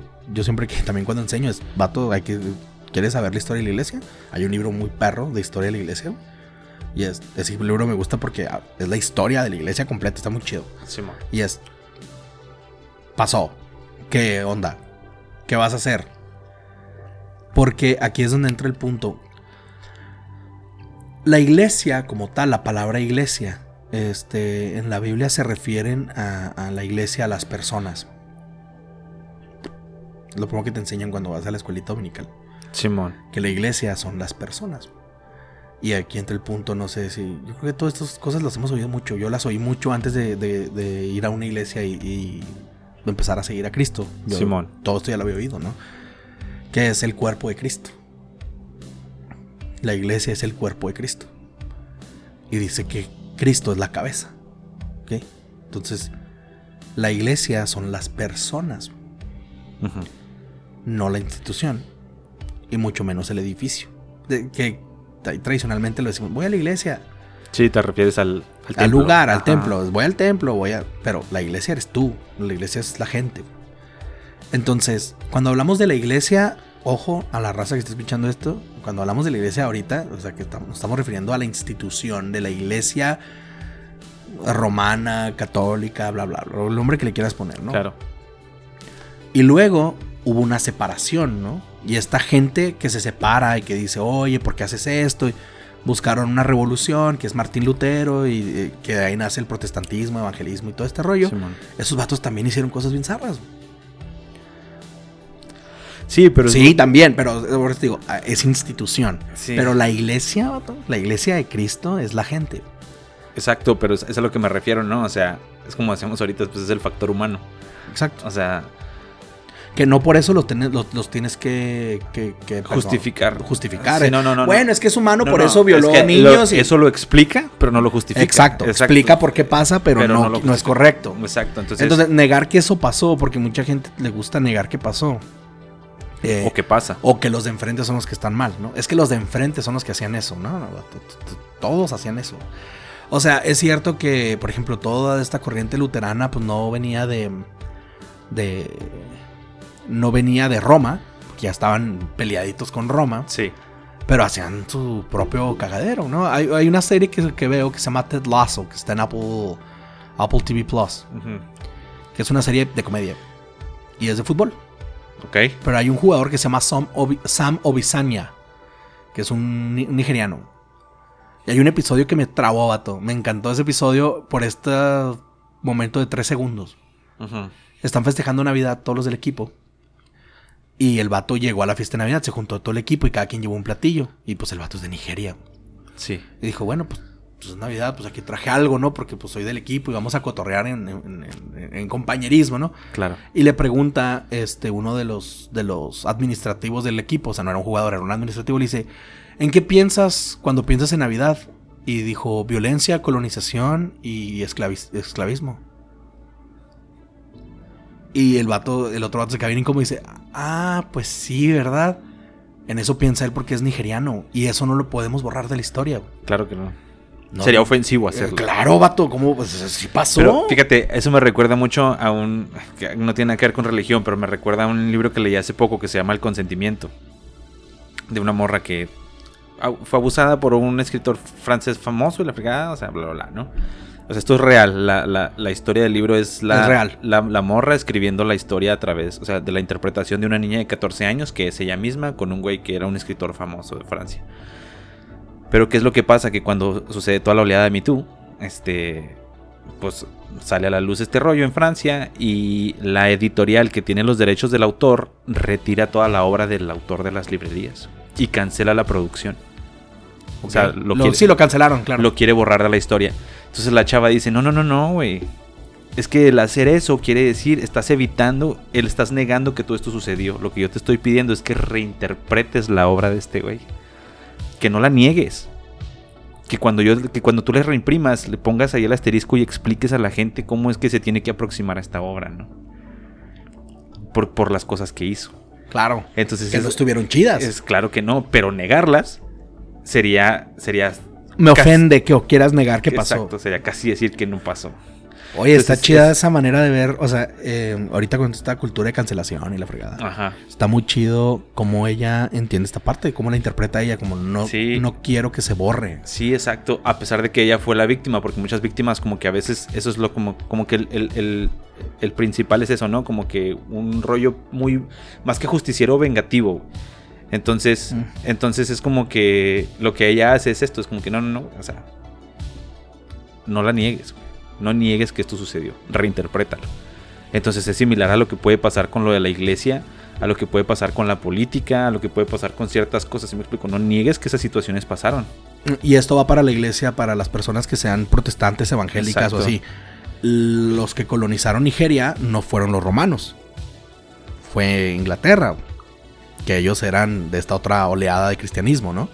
Entonces, de- entonces si eres cristiano católico, vienes de Roma y Roma hizo sus cosas. Si eres cristiano evangélico o protestante, pues vienes de todo este rollo inglés Ajá. y también hicieron sus cosas. Entonces, no, no estoy diciendo que eso sea importante, vato. No es importante ahorita. Ajá. Pero sí es importante entender y conocer de dónde vienes. Por eso me gusta mucho la historia.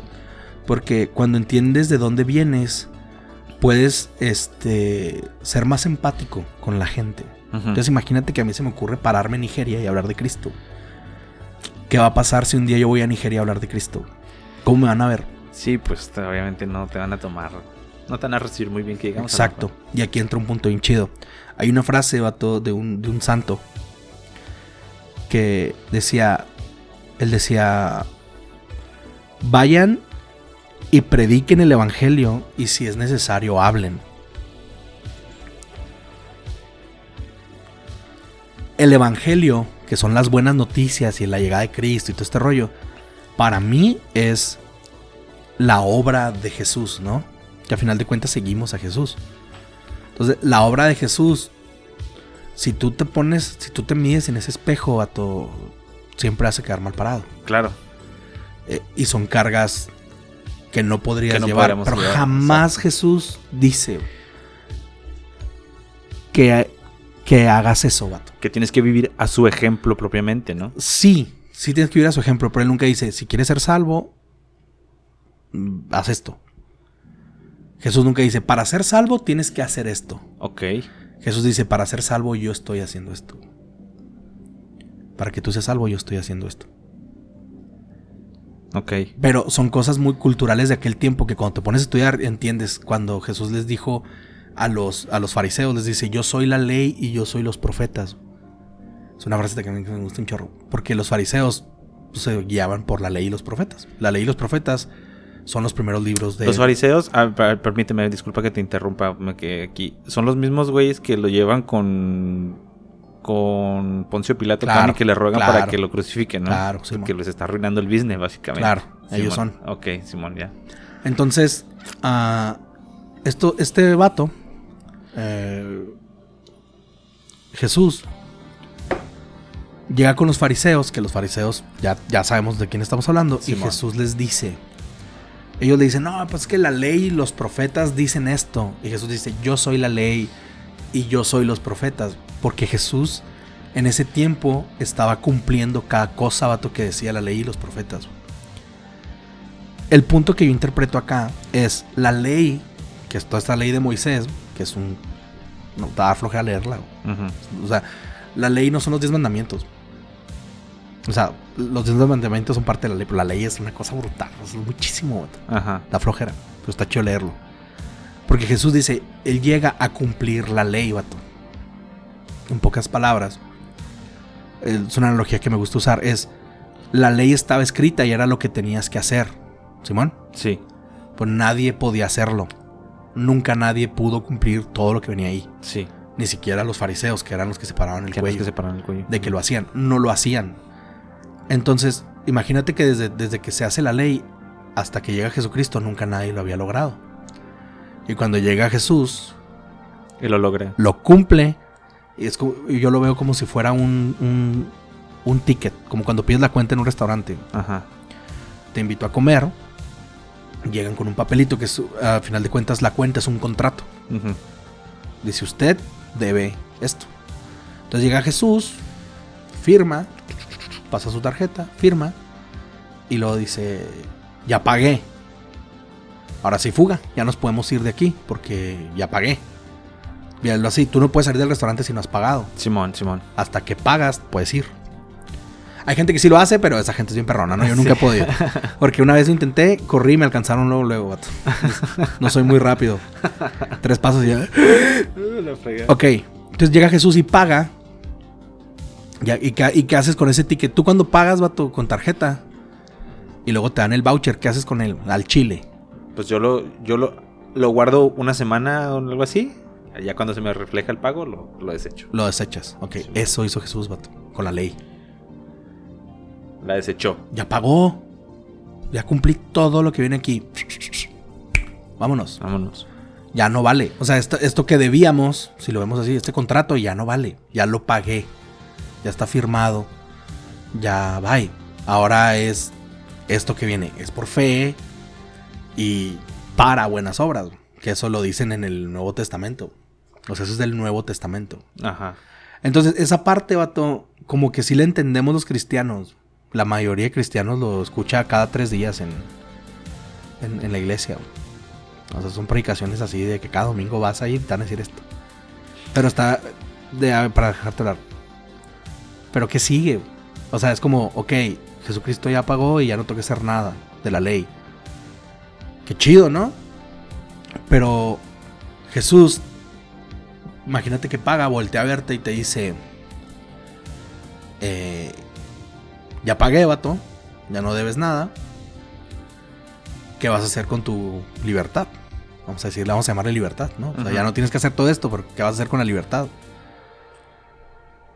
Y esa es la responsabilidad del cristiano. ¿Qué haces con la libertad? Ya, ya eres libre. ¿Y qué vas a hacer con ella? Qué interesante, güey, porque me recuerda algo que estaba leyendo hace poquito. Que a lo mejor no tiene mucho que ver en cuanto a cuestiones religiosas, ¿no? Pero es lo mismo que dice que. Que ahorita ya estamos como que perdidos, ¿no? Porque ya no tenemos un. O sea, incluso todo está mezclado políticamente, religiosamente, hasta cierto punto. Entonces hay como que una pérdida del rumbo. A veces la gente ya no se identifica con algo, ¿no? Y es parte de esa misma mm, libertad, se le podría llamar. De decir que, ok, no tengo nada que hacer, no tengo como que un compromiso propiamente, o sea, cumplo con mis obligaciones porque, pues, lo que sea, ¿no? Pero, pero o sea, en realidad es como una libertad, o a lo mejor una falsa libertad en cuanto a cuestiones sociales, ¿verdad? No religiosas. Claro. Entonces, creo que mucha gente es donde se pierde, ¿no? Incluso religiosamente hablando. O sea, como dices tú, que te dice, si Dios te dice, pues, o sea, ya eres libre, vato, ¿qué vas a hacer?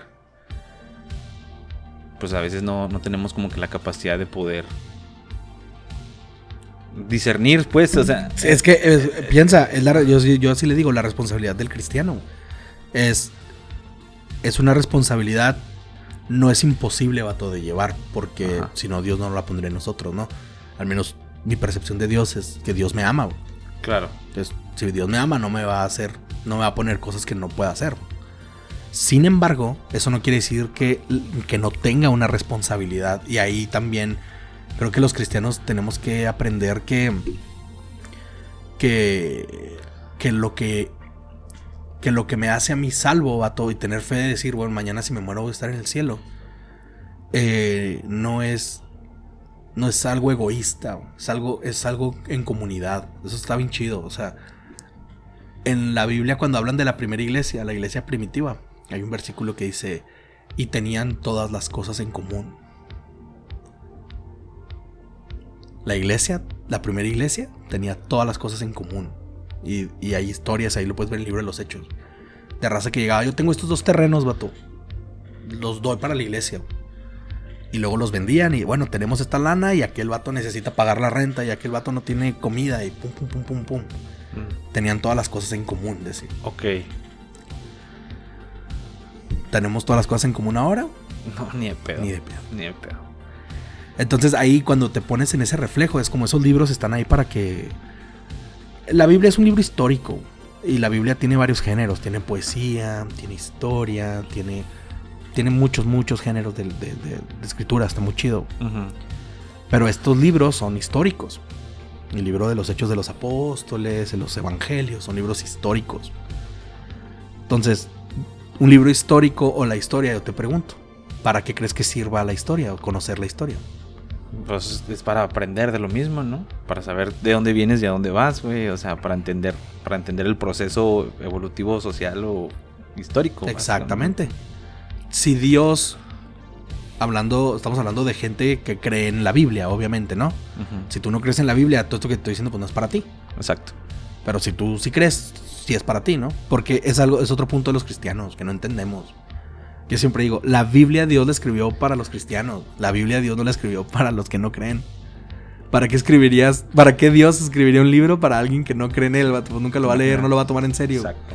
O sea, si tú no eres cristiano o no crees en Dios, yo te digo, es que en la Biblia dice que tú no te puedes casar con Panchito si te llamas Pepito. Es como, vato, es que yo no creo en Dios, a mí que me no importa lo que diga ese libro.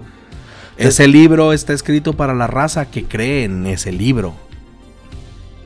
Simón. El punto es que cuando ya quieres imponer ese libro, lo siento, banda, esto es un, esto- voy a decir algo fuerte, pero cuando tú impones algo se llama terrorismo. O sea, imponer una idea, aunque la otra persona no la quiera agarrar, es algo muy feo. Pues es como terrorismo ideológico. Es ¿no? terrorismo ideológico y esas cosas nomás traen broncas. Entonces ese libro está escrito para la gente que cree en ese libro. Que es la guerra que existe actualmente.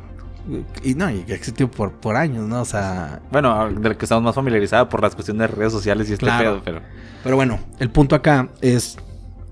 Este, que esa es otra bronca, las burbujas sociales de redes sociales.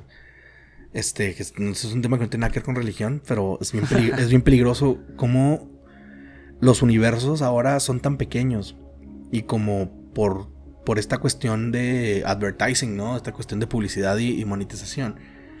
A mí me aparece en, en- en mi feed. Este puras cosas que me agradan, porque entre más me agrada, más tiempo paso yo delante de la pantalla Exacto. y más dinero Gana alguien más. gana Zucaritas. Ujú. Este, Marquito Zucaritas gana más lana mientras yo más tiempo esté en la pantalla, ¿no? Sí. Entonces empieza este, esta inteligencia artificial a decir, Bart se clava más cuando le enseño esto que cuando le enseño lo otro. Entonces le voy a enseñar esto, que es lo que le gusta. Y de repente, vato, nuestro universo se empieza a hacer tan pequeño, tan pequeño, que creemos que nuestra realidad es la verdad. O sea, si yo ahorita agarro Instagram y empezamos a darle, tú y yo, vas a ver un Instagram muy difícil, muy diferente Muy el mío y el tuyo. Exacto. Mi realidad es lo que tengo en mi pantalla. güey. Tu realidad es la que tienes tú allá. güey. Y estamos perdiendo la capacidad, este, las personas. Yo trato de no perderla, ¿eh? Estamos perdiendo la capacidad de enfrentar lo diferente. güey. Estoy, este, hace poquito leí un libro que se llama La Sociedad del Cansancio. Uf, no mames, lo he querido leer. cabrón. Léelo, vato. Está muy chido. leer. Hay una parte-. Sí. Hay una parte de ese libro, vato, que, que habla del sistema inmunológico. Ok. y dice que el sistema inmunológico se, se fortalece para combatir lo extraño. Pero ¿qué pasa si, si tú nunca tienes o sea, si tú no tienes contacto con lo extraño, el sistema inmunológico para qué existe? Exacto. Entonces, entre más idéntico le des, vato, el sistema inmunológico más inútil es. Y cuando el problema viene de lo idéntico y no de lo externo, ¿Cómo lo combate? ¿cómo lo combates? Entonces, tanta. Yo creo en eso, yo sí creo en eso. Ta- bueno, yo, yo estoy seguro que es real. Sí. Tanta positividad. O sea, tanto positivo. Y con positividad no estoy hablando de. Tú puedes, Sí, yes ah, we can. No, ganas. me refiero de. Como yo solo veo lo que me gusta, eso es positivo. Cuando ves Exacto. lo que no te gusta, es negativo, ¿no? Entonces, como mi contacto es con puras cosas positivas que yo tengo, pura cosa que me gusta, eh, eso me empieza a enfermar, empiezo a tener problemas. Tanta positividad me hace más, más, más, querer más y más y más. Y ahí vienen estos problemas ahora que él habla de esto. Dice, las enfermedades, es una analogía de la sociedad, pero estoy hablando Ajá. del cuerpo. Las enfermedades antes eran virales.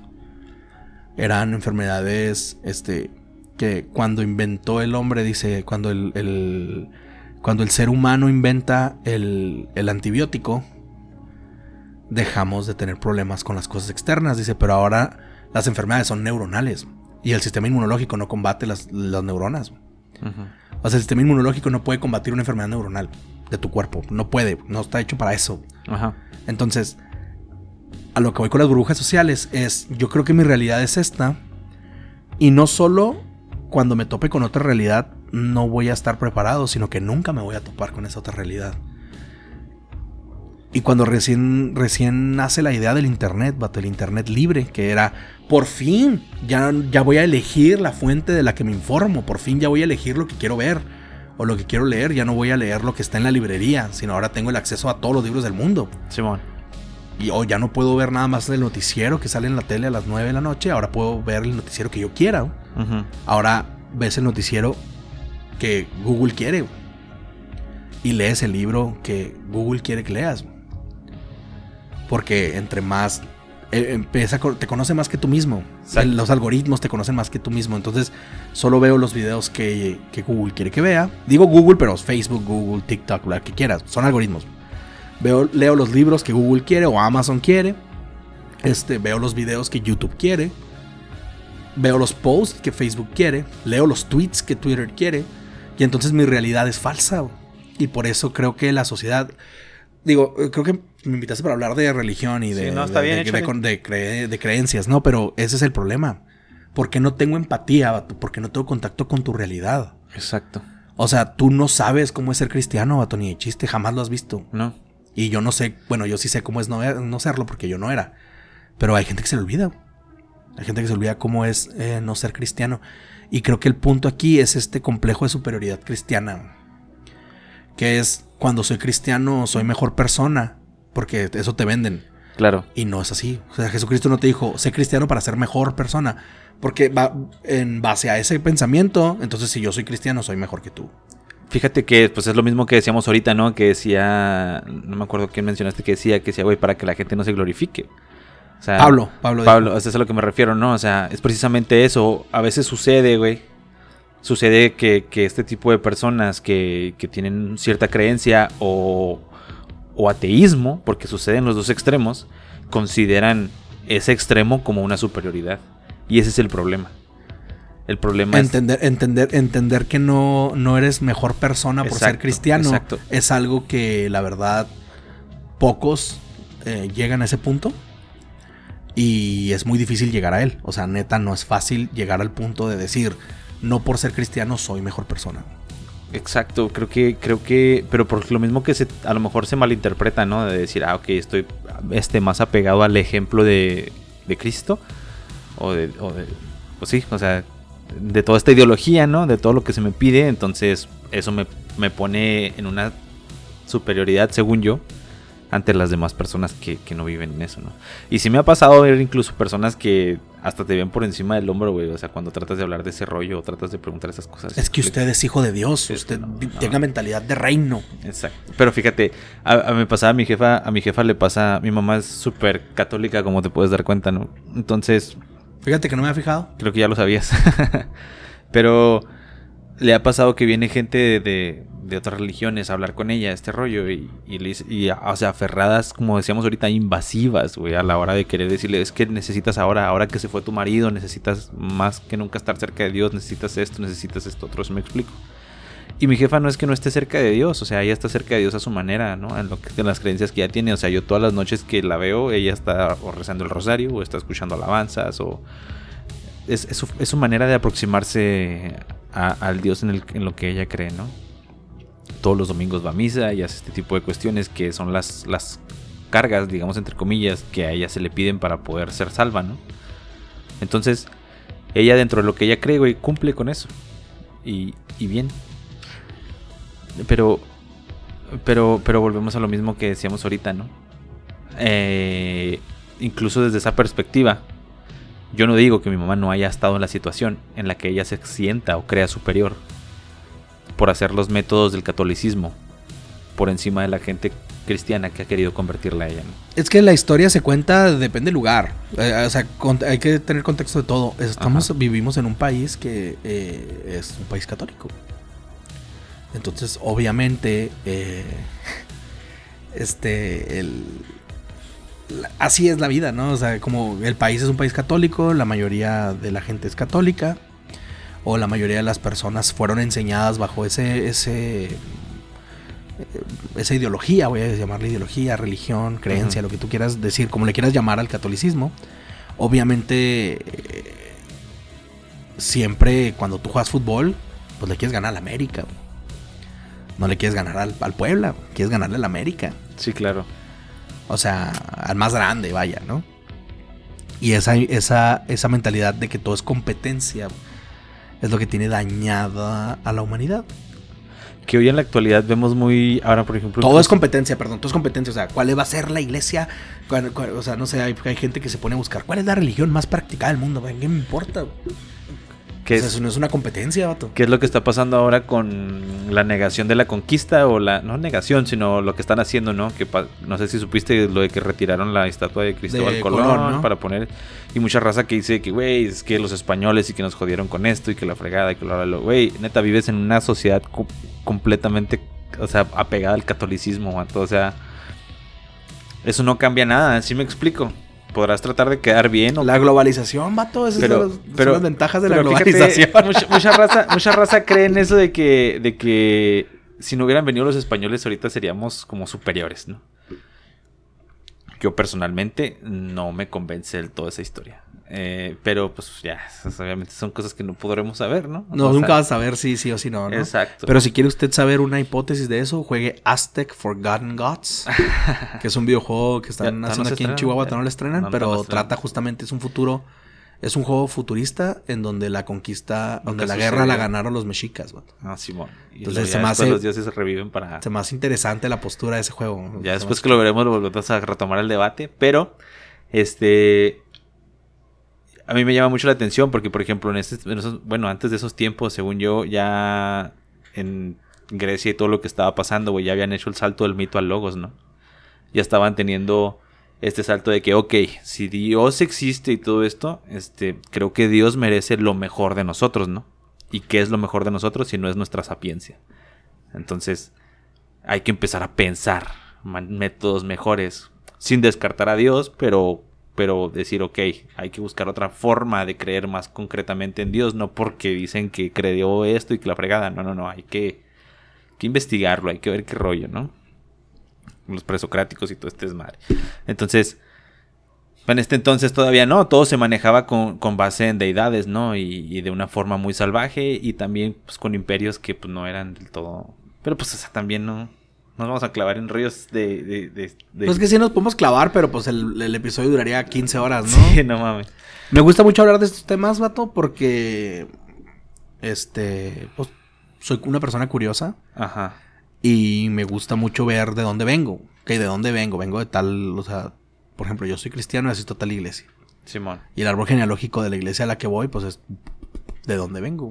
Vengo de tal cosa y y eso no modifica mi manera de ver a Dios, Ajá. pero sí me ayuda a tener una una postura, una postura más este sólida de mi creencia en él.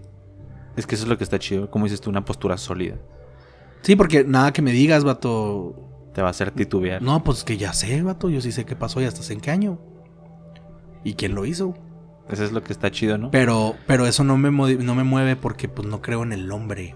No creo en el, en el hombre este blanco, hombre este colonizador, ¿no? Este conquistador. Sí. Hay una, hay una palabra que me llama mucho la atención que te la voy a bajar de tarea.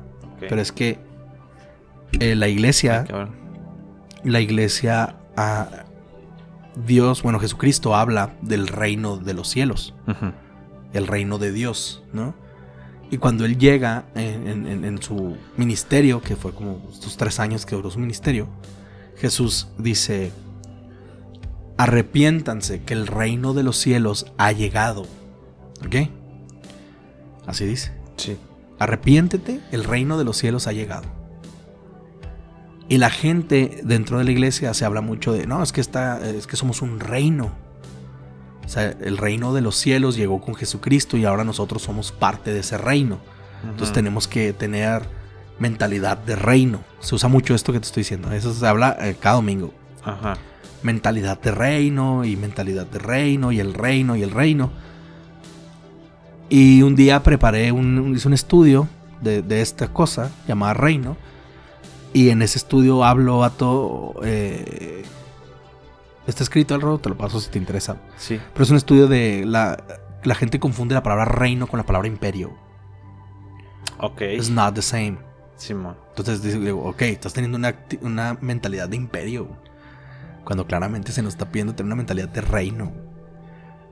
¿Cuál es la diferencia entre imperio y reino? La diferencia entre imperio y reino, bueno, hay muchas que están ahí escritas, no te lo voy a decir ahorita todo. Sí. Pero básicamente en un imperio hay gente de muchas nacionalidades. Ok, un imperio se va extendiendo y va absorbiendo países. Y hay gente de, de todos los países que se van todo absorbiendo. mezclado y pertenecen al mismo imperio. Ajá, pero un reino todos son del mismo país. ¿Para qué vas a conquistar tu mismo país? Hablando de un reino. O sea, yo soy del reino de las manzanas. No puedo conquistar el reino de las manzanas si ya es el reino de las manzanas. Es una estupidez querer conquistar algo que ya es el mismo reino. ¿Estás de acuerdo? Sí. Y lo único que va a lograr es hacer el reino cada vez más débil. ¿No? Ok, sí. Entonces, ¿por qué la gente cristiana quiere conquistar? Un reino no conquista, vato. O sea, un reino es un reino. Y la gente que vive en el reino ya es del reino. Y quien se asuma al reino se va, va, va a entrar a esto que es el reino de El las reino manzanas. de las manzanas, ¿no? Pero no es propiamente que se expanda. No, no, no. el- un reino no busca, o sea, ese es un imperio. Un imperio busca expansión, Conquistar. conquistar, ser más grande, ser más Exacto. poderoso, ser... ¿Qué es un reino? ¿Qué es la mentalidad de reino? Pues ahí se los dejo de tarea. O sea, es algo que tú... O sea, es- eh, yo creo que está más chido cuando te tienes la duda y luego ya te pones a ver qué diferencia hay entre reino e imperio. Y vas a aprender un buen. Porque las palabras que están escritas en los libros, en cualquiera, ¿no? Ujú. Pero ahorita estamos hablando de, de la Biblia, por eso me invitaste. Simón. O sea, no es mi culpa, banda, si ya te aburriste. Este vato me invitó y me dijo, quiero hablar de esto. No es mi culpa. Para Sí. placer mío, ¿no? Sí, mo- si tú le- este vato no les va a dejar mentir. Tengo 10 años de cristiano y nunca le he hablado de Dios, vato. nunca, jamás. O sea, yo nunca le he dicho Y, y lo- Dios esto, Dios lo otro. Eh, Jamás, pero espérate, Ahorita no, porque no. me pediste. Sí, no, claro. O sea, a excepción de la, de la vez que, que- que- Me lo pediste. Sí, exacto, fue a lo que me refiero. A la historia que te platiqué y eso porque, porque estábamos en una situación diferente. No es que trataras de convertirme. Yo, yo pedí tu ayuda. Exacto. Sí, yo explico. Y esa es la única vez en 10 años, güey, que eres de lo que has sido cristiano que hablamos de Dios. Hasta apenas este momento. Ajá. Y Y porque queda- tú me dijiste, vato, queda quiero hablar de exacto, Dios. Exacto, Y queda aquí eh, grabado en casi dos horas que, que este, en realidad no, no me estás tratando de convertir. Estamos hablando de cristianismo, estamos hablando de Dios, estamos hablando de la Biblia. Pero no es como que tú estés tratando aquí de decirme, güey, te conviene, acércate, ¿sabes cómo? Porque aquí entra un punto y te voy a decir por qué tengo esta actitud. Em, hay una frase muy famosa y que es bíblica, vato, que es haz el bien sin mirar a quién. Ajá. Y que es este punto de haz el bien sin esperar nada a cambio, ¿no? Cuando una persona ayuda a otra para que se convierta a Cristo, que es como, por ejemplo, "Ah, aquí hay mucha hambre. Yo vengo, les voy a dar de comer a todos y luego al final les voy a predicar para que se conviertan a Cristo. Ahí estoy dando algo esperando algo a cambio. Yo te estoy dando comida esperando que te conviertas a Cristo. Ujú. Y estoy negando, estoy siendo contradictorio de lo que la Biblia dice. La Biblia dice, da sin esperar nada a cambio. Si realmente quiero que la gente de aquí que tiene mucha hambre se aliviane, vengo y les doy de comer. Y si mañana tengo que volver a venir, vengo y les vuelvo a dar. Yo no espero que mi iglesia tenga un número más de personas. No, no, no estás No me interesa el número, me interesa la persona. Y no estás convirtiendo en un imperio. Te esperas que la gente se acerque a tu reino, a lo mejor, ¿verdad? No lo esperas, simplemente si la gente lo hace chingón, bienvenidos. Claro. Pero no estás. No estás Pero porque a mí me importa la gente. O sea, a mí me interesan las personas. Y no, ahorita usé, usé el tema de algo como el hambre, ¿no? Ajá. Pero a veces es, vato, voy a platicar con, con, con Marquitos. Anda agüitado. Y a veces, si tú realmente quieres hacer el bien, hay veces en las que te tienes que callar el hocico. Ujú. Porque hay veces que las personas necesitan hablar, no, no, no escuchar. Simón. Necesitan sacar lo que tienen. Claro. Ujú. Entonces, hacer bien sin esperar nada a cambio es algo muy difícil de entender. Porque las personas tienen esta mentalidad de imperio. Este, vamos a Sí, conquistar. Vamos la misma a... competitividad, ¿no? Y todo este rollo. Exacto. Ya para tratar de llegar a. A nada. A, la Porque, fase, ¿a dónde llegamos, A la fase final del, del podcast. Pues, al final del podcast nomás llegamos ahí, pero no Sí, llegamos a lo que nada. voy. Este. Es una pregunta obligada que a, a mí personalmente me caga. Pero pues igual te la pregunto, ¿no? En algún momento cuando estuve en filosofía.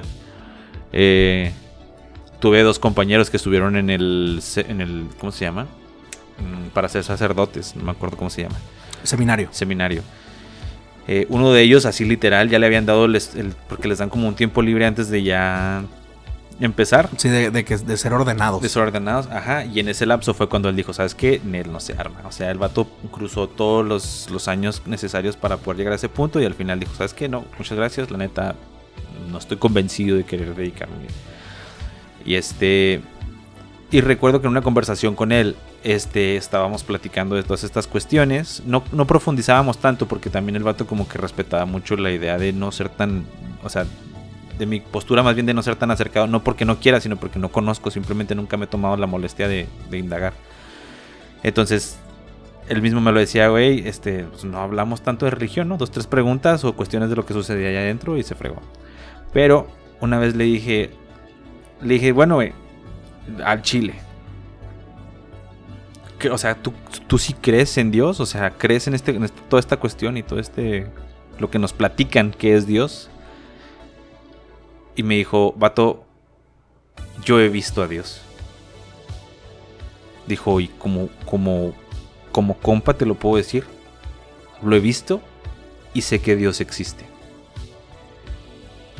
Es una, es una declaración. A ver, demuéstramelo. Exacto. Esa es la, esa es la A pregunta. ver, que- es- esa es demuéstrame la- que Dios existe. Esa es la pregunta que yo iba, güey.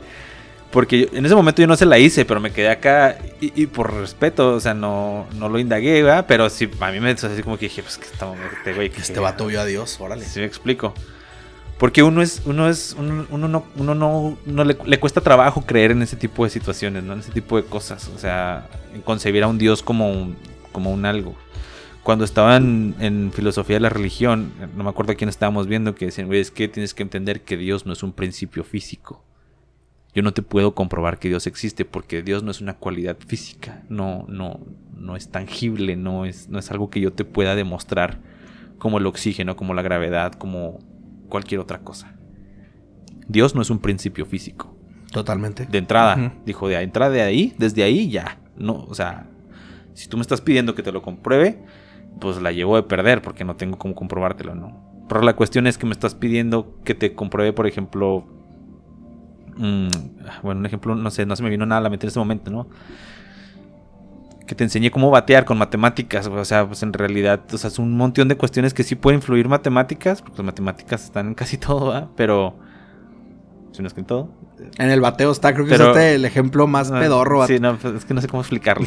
Sí te si- entiendo. es como si te tratara de enseñar cómo patear un balón con un bat de béisbol, ¿sí me explico? O sea, Exactamente. O sea, no, no va una cosa con la otra. Entonces, es lo mismo que quiero, o sea, que, me, que, que trates de darme una explicación aquí. Yo sé que no, no preguntarte si Dios existe, o sea, compruébamelo, porque yo sé que, pues, o sea, Si me preguntas que, bueno, si me pides que te compruebe que Dios existe, me voy a cagar de risa de ti. Si me pides que, sí, es como vato. sí. O sea, eh, en serio me estás pidiendo que te compruebe algo que nadie ha podido comprobar. Exacto, güey. Y yo soy un gordito aquí que trae ganas de mear, vato, y, y no, me, Ah. no me he ido porque estoy en el podcast. A lo que me refiero es a esto, ¿no? O sea, tú estás... Es una pregunta que a lo mejor va a sonar bien estúpida porque tenemos todo el tema hablando de esto, ¿no? Pero te lo quiero en una respuesta propiamente. Tú estás convencido. 100%. O sea, tu día a día, tal vez lo piensas, en- tal vez lo pienses, tal vez no, tal vez hay días que sí, tal vez hay días que no. Pero estás convencido en tu día a día que Dios existe. Claro. Soy cristiano, vato. No puedo ser cristiano sin creer en Dios. O sea, podrías creer en el Hijo sin creer en el Padre. O sea, podrías decir, es que creo en el Hijo, pero se me hace que no nació del Padre, él nació de otro lado. Jesucristo, o sea, el cristianismo se llama cristianismo porque es- se trata de Cristo, ¿no? Y pues Cristo tiene un Padre. y Está más enfocado al Nuevo, Nuevo Testamento. Es que, bueno, ese tema está chido. Pero déjame primero te contesto tu pregunta porque nos vamos a ir a otro lado. Simón. Sí, sí, creo en Dios, vato. Creo en Dios. eh, sé que existe. No, no te puedo comprobar que existe, vato. No puedo. No, No, me no, lo pidas. nadie puede hacerlo. No puedo. Si alguien puede que chido, yo no puedo. Eh, pero sí te puedo decir que entre más busco, más encuentro. Y entre más. eh, entre más me acerco, más lo siento. O sea, más siento mi. mi más me convenzo de que es real. Entonces. Eh, único comentario para si alguien cristiano me está escuchando. O sea, cristiano me refiero a alguien que cree en Cristo. No estoy hablando de Claro. denominaciones. A mí me cagan las denominaciones. O sea, para mí es irrelevante. Si eres catolistrapafélico de los, de los Pirineos, ya parecen razas de perro. No, yo soy castrilo de los Pirineos, vato. Septentrionales. Pero me mezclaron con bárbaro para, para estar listo para la guerra. Exacto.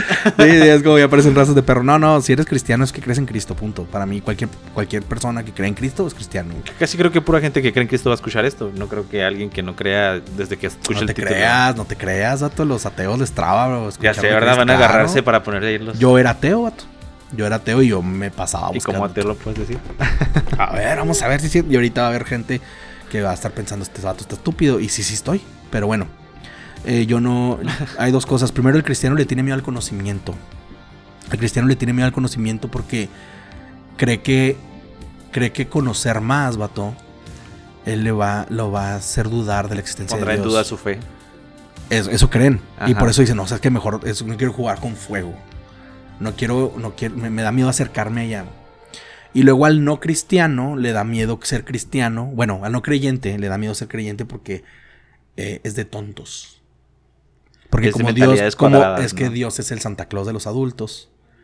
Entonces el niño que creía en Santa Claus era un imbécil. Si yo creo en Dios, voy a ser por ende un imbécil, ¿no? Entonces te, te da miedo eh, ser un imbécil. O sea, como que. Como que. Eso. Te da miedo ser un imbécil porque todo mundo dice que los que creen en Dios son imbéciles. Y mi secreto, que te lo paso, vato, es que jamás he buscado la aprobación de nadie. Yo no busco la aprobación de las personas en mis creencias. Entonces, si tú crees que soy un imbécil por creer en Dios, sí, sí soy un imbécil. Y no me interesa que pienses eso. Pues porque al final de cuentas, ¿en qué me afecta que pienses que soy un imbécil? Porque sí soy. Fíjate que ah, lo que yo. soy un imbécil, vato, contéstame. Mm, Sí.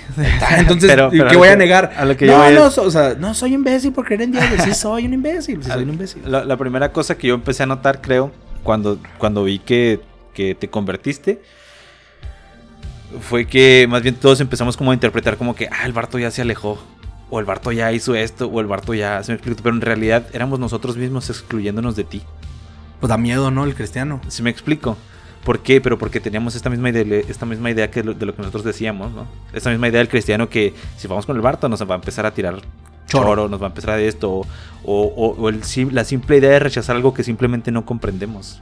O, o que no te interesa, porque también no es, puede ser algo que no te Y no, interesa. tener, y no tener la capacidad de no encontrar la parte neutra donde en realidad tú crees, yo no creo, y pero podemos seguir conviviendo como si nada pasara en la vida, vato. Pero no todo el mundo es así. Y ahí Exacto. sí le echo la culpa a la raza que no es así. Y pues por eso pasa lo que pasa.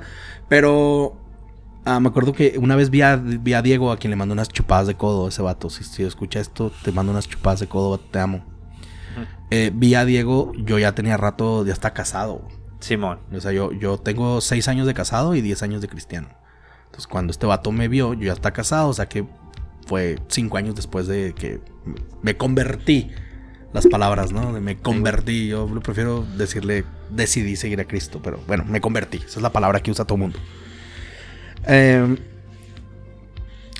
después de empezar a practicar el cristianismo. Soy más chido, ¿no? Cuando Ajá, empecé a Simón, practicar el cristianismo. Ah, y el sí, vato me dijo, el vato me dijo, oye, ¿has cambiado un chorro? Y le dije, qué bueno. Y él me lo, él me lo quería, no, no me lo quería decir así, me refiero. Él, él veía el cambio como algo negativo. Ajá. Porque me dijo, vato, has cambiado un chorro. Me lo dijo negativamente. Claro. Y, y para mí, ya te lo dije al principio, el cambio es lo más positivo del mundo, vato. Cambiar está bien hermoso. Creo que era Diógenes el que decía que el cambio es la única constante en la vida. Vato, está, qué chida frase. Está bien perro ver, voltear hacia atrás y decir, ya no soy el mismo de hace un año. No soy el mismo de hace dos días. Siquiera soy el mismo de hace media hora. Y está bien chido. Pero yo pienso que todo mundo cambia, pero te aferras a no hacerlo. Como que finges que no has cambiado, pero, pero sí cambias, ¿no? Entonces, cité esta, esta a Diego diciéndome esto, no porque él no haya cambiado, estoy seguro que ha cambiado. Sí, ¿no? Y si lo vieras ahora... Pues tiene sacarías de 40 onda. años, ¿cómo no va a cambiar, no? También. Yo la última vez que lo vi tenía 20 y ahora tiene 40, el imbécil. Pero lo que quiero decir con este ejemplo es, muchas veces la gente cuando te ve cambiar, este, más allá de tratar de, de conocer el cambio o ver el cambio, a la gente le incomoda el cambio. Exacto. Por ejemplo, yo siempre lo saco de la bolsa, lo guardo, lo echo acá. en- que incomoda porque empieza como a, a doler Sí, la sí. pierna, etcétera, ¿no? Te voy a dar puras de peso. Hijo de su madre. Sí, la gente dice... Es "No, incómodo el cambio, ¿no? vale Llegas y todo". pagas con cambio y qué, te- qué cara te ponen de... "Ah", te fijas que todo el mundo tiene problemas con el cambio. Claro, claro. Este, a la gente no le gustan los cambios. Quieres que yo, yo quiero que toda mi vida, este, sea igual, ¿no? Nos aferramos, somos como muy nostálgicos, como que nos gusta mucho. Y yo trato de ser más desprendido, no puedo. Soy muy nostálgico y si lees mi columnita de videojuegos te vas a dar cuenta que soy sí. muy nostálgico. Pero me he fijado que aún en la nostalgia hay cambio. Y, y- y me encanta esta manera de, de lo que hice ayer, vato. No es que no me acuerde, vato, me acuerdo de todo lo que he hecho. O bueno, no de todo, pero me acuerdo de las cosas que hago, pero, pero he cambiado. Ya no soy, ya no soy igual. Y no me gusta decir, "S- eh, soy otra persona. No, no soy otra persona. Soy Bart. Pero ya no soy igual. O sea, Exacto. este el Bart de ahora es diferente. Tiene 33 años. Ya no tiene 20. Es la evolución de 20. Bart. Claro, pues eso, soy un- un- una persona que ha ido creciendo, cambiando. Y en otras cosas, pues voy para mal y en otras cosas voy para bien, ¿no? Pero me gusta, me gusta, ahorita tocaste un tema, me gusta ese tema de, oye, creo que nosotros nos alejamos de ti. Pues, Lo estás pensando tú, eh, que zarros. Yo no lo había visto así. No, no, y a lo mejor estoy hablando... No, no, pero estoy jugando. No, no, pero digo, a lo mejor estoy hablando en plural con los demás Sí, pero tú estás tratando de reflexionar de, oye, es que sabes que se me hace que Bart no fue el que se alejó, creo que nosotros lo aventamos para allá, ¿no? Ajá. Pero al mismo tiempo, vato, imagínate que. am, imagínate que, que tienes un cambio de este tamaño en tu vida. Que es un, es un cambio de 360 grados. claro, que, claro que estos cambios tan fuertes, vato, en, en tu vida generan reacciones fuertes. O sea, un cambio tan fuerte obviamente eh, genera una reacción igual de fuerte. Claro. Entonces, no, no se trata de, oye, me alejé del bar, o él se alejó, o qué. Simplemente yo puedes notar, ahorita que hablamos de este tema, yo anda, ando en otro trip. O sea, yo traigo mi trip, vato, y yo a veces me paso más horas leyendo que lo que crees. güey. Y leyendo, leyendo la Biblia y leyendo, leyendo, o sea, cualquier cosa, o informándome, o no solo leer, no, no vas a pensar que solo vivo leyendo, también tengo que jugar videojuegos. Sí, sí. De hecho, yo pensaría que te ves jugando videojuegos. Fíjate que casi no juego ya. Juego muy poco. Pero cuando juego, juego mucho. Carnal, Fuga ya, vámonos. sí. Ya para concluir, 10 años, güey. 10 años de este proceso, 10 años de este viaje. ¿Alguna frase, algo que quieras decir? Algo con lo que te quedes después de todo este tiempo. Gracias. Esa es la frase. No suelo hablar de este tema con gente a la que no le interesa. Digo, lo estoy diciendo acá con respect. Me refiero. Sí, claro. No me había puesto a pensar qué significan 10 años. De algo así. O sea, no me había puesto a pensar. Hasta ahorita es como, oh, caray, no manches. Creo que. Creo que si sientas ahí enfrente al Bart que te dijo, oye, ahora esto y la fregada. Y pudiera yo platicar conmigo. soy, soy otro. Y me gustaría que en 10 años pudiera ver a este Bart y decir, ah, mira, hemos cambiado. He, he crecido, he aprendido cosas. Eh, y ya para irnos, hablo mucho, perdón. gracias por invitarme. Me gusta tu proyecto, vato. Me debes un episodio, ya sabes, con, el, Fuji. Ah, y me gustaría decirle a la gente que si tú te alejas de la creencia por la gente, entonces no creías en Dios, sino en la gente. Claro. Entonces, trata de, conocerle más, o sea, trata de, estudiar más a Dios si te interesa. Y si la gente es imbécil, en lugar de enojarte porque la gente es imbécil, pues date cuenta que tú eres un imbécil junto con ellos. Pues eso ha sido todo por este momento, carnal. Muchísimas gracias por venir. Neta, siempre es bien placentero platicar contigo y podríamos durar aquí más otras cinco horas más. ¿Cuánto tiempo duramos? Damos dos horas con cinco minutos. la basura, este... Edita, córtale cosas. eh, muchas gracias a la gente que se queda hasta este momento. Muchas gracias a la gente que, que, se toma la molestia de escucharnos semana tras semana. Este, esto es Proyecto Virgilio y yo los dejo con otra frase de San Agustín que dice, tanto tiempo te busqué fuera de mí y todo el tiempo estuviste aquí adentro. Muchísimas gracias con todos, con todos, ¿eh? A todos. Y nos vemos la próxima semana. Chupaditas de codo. Chupaditas de codo.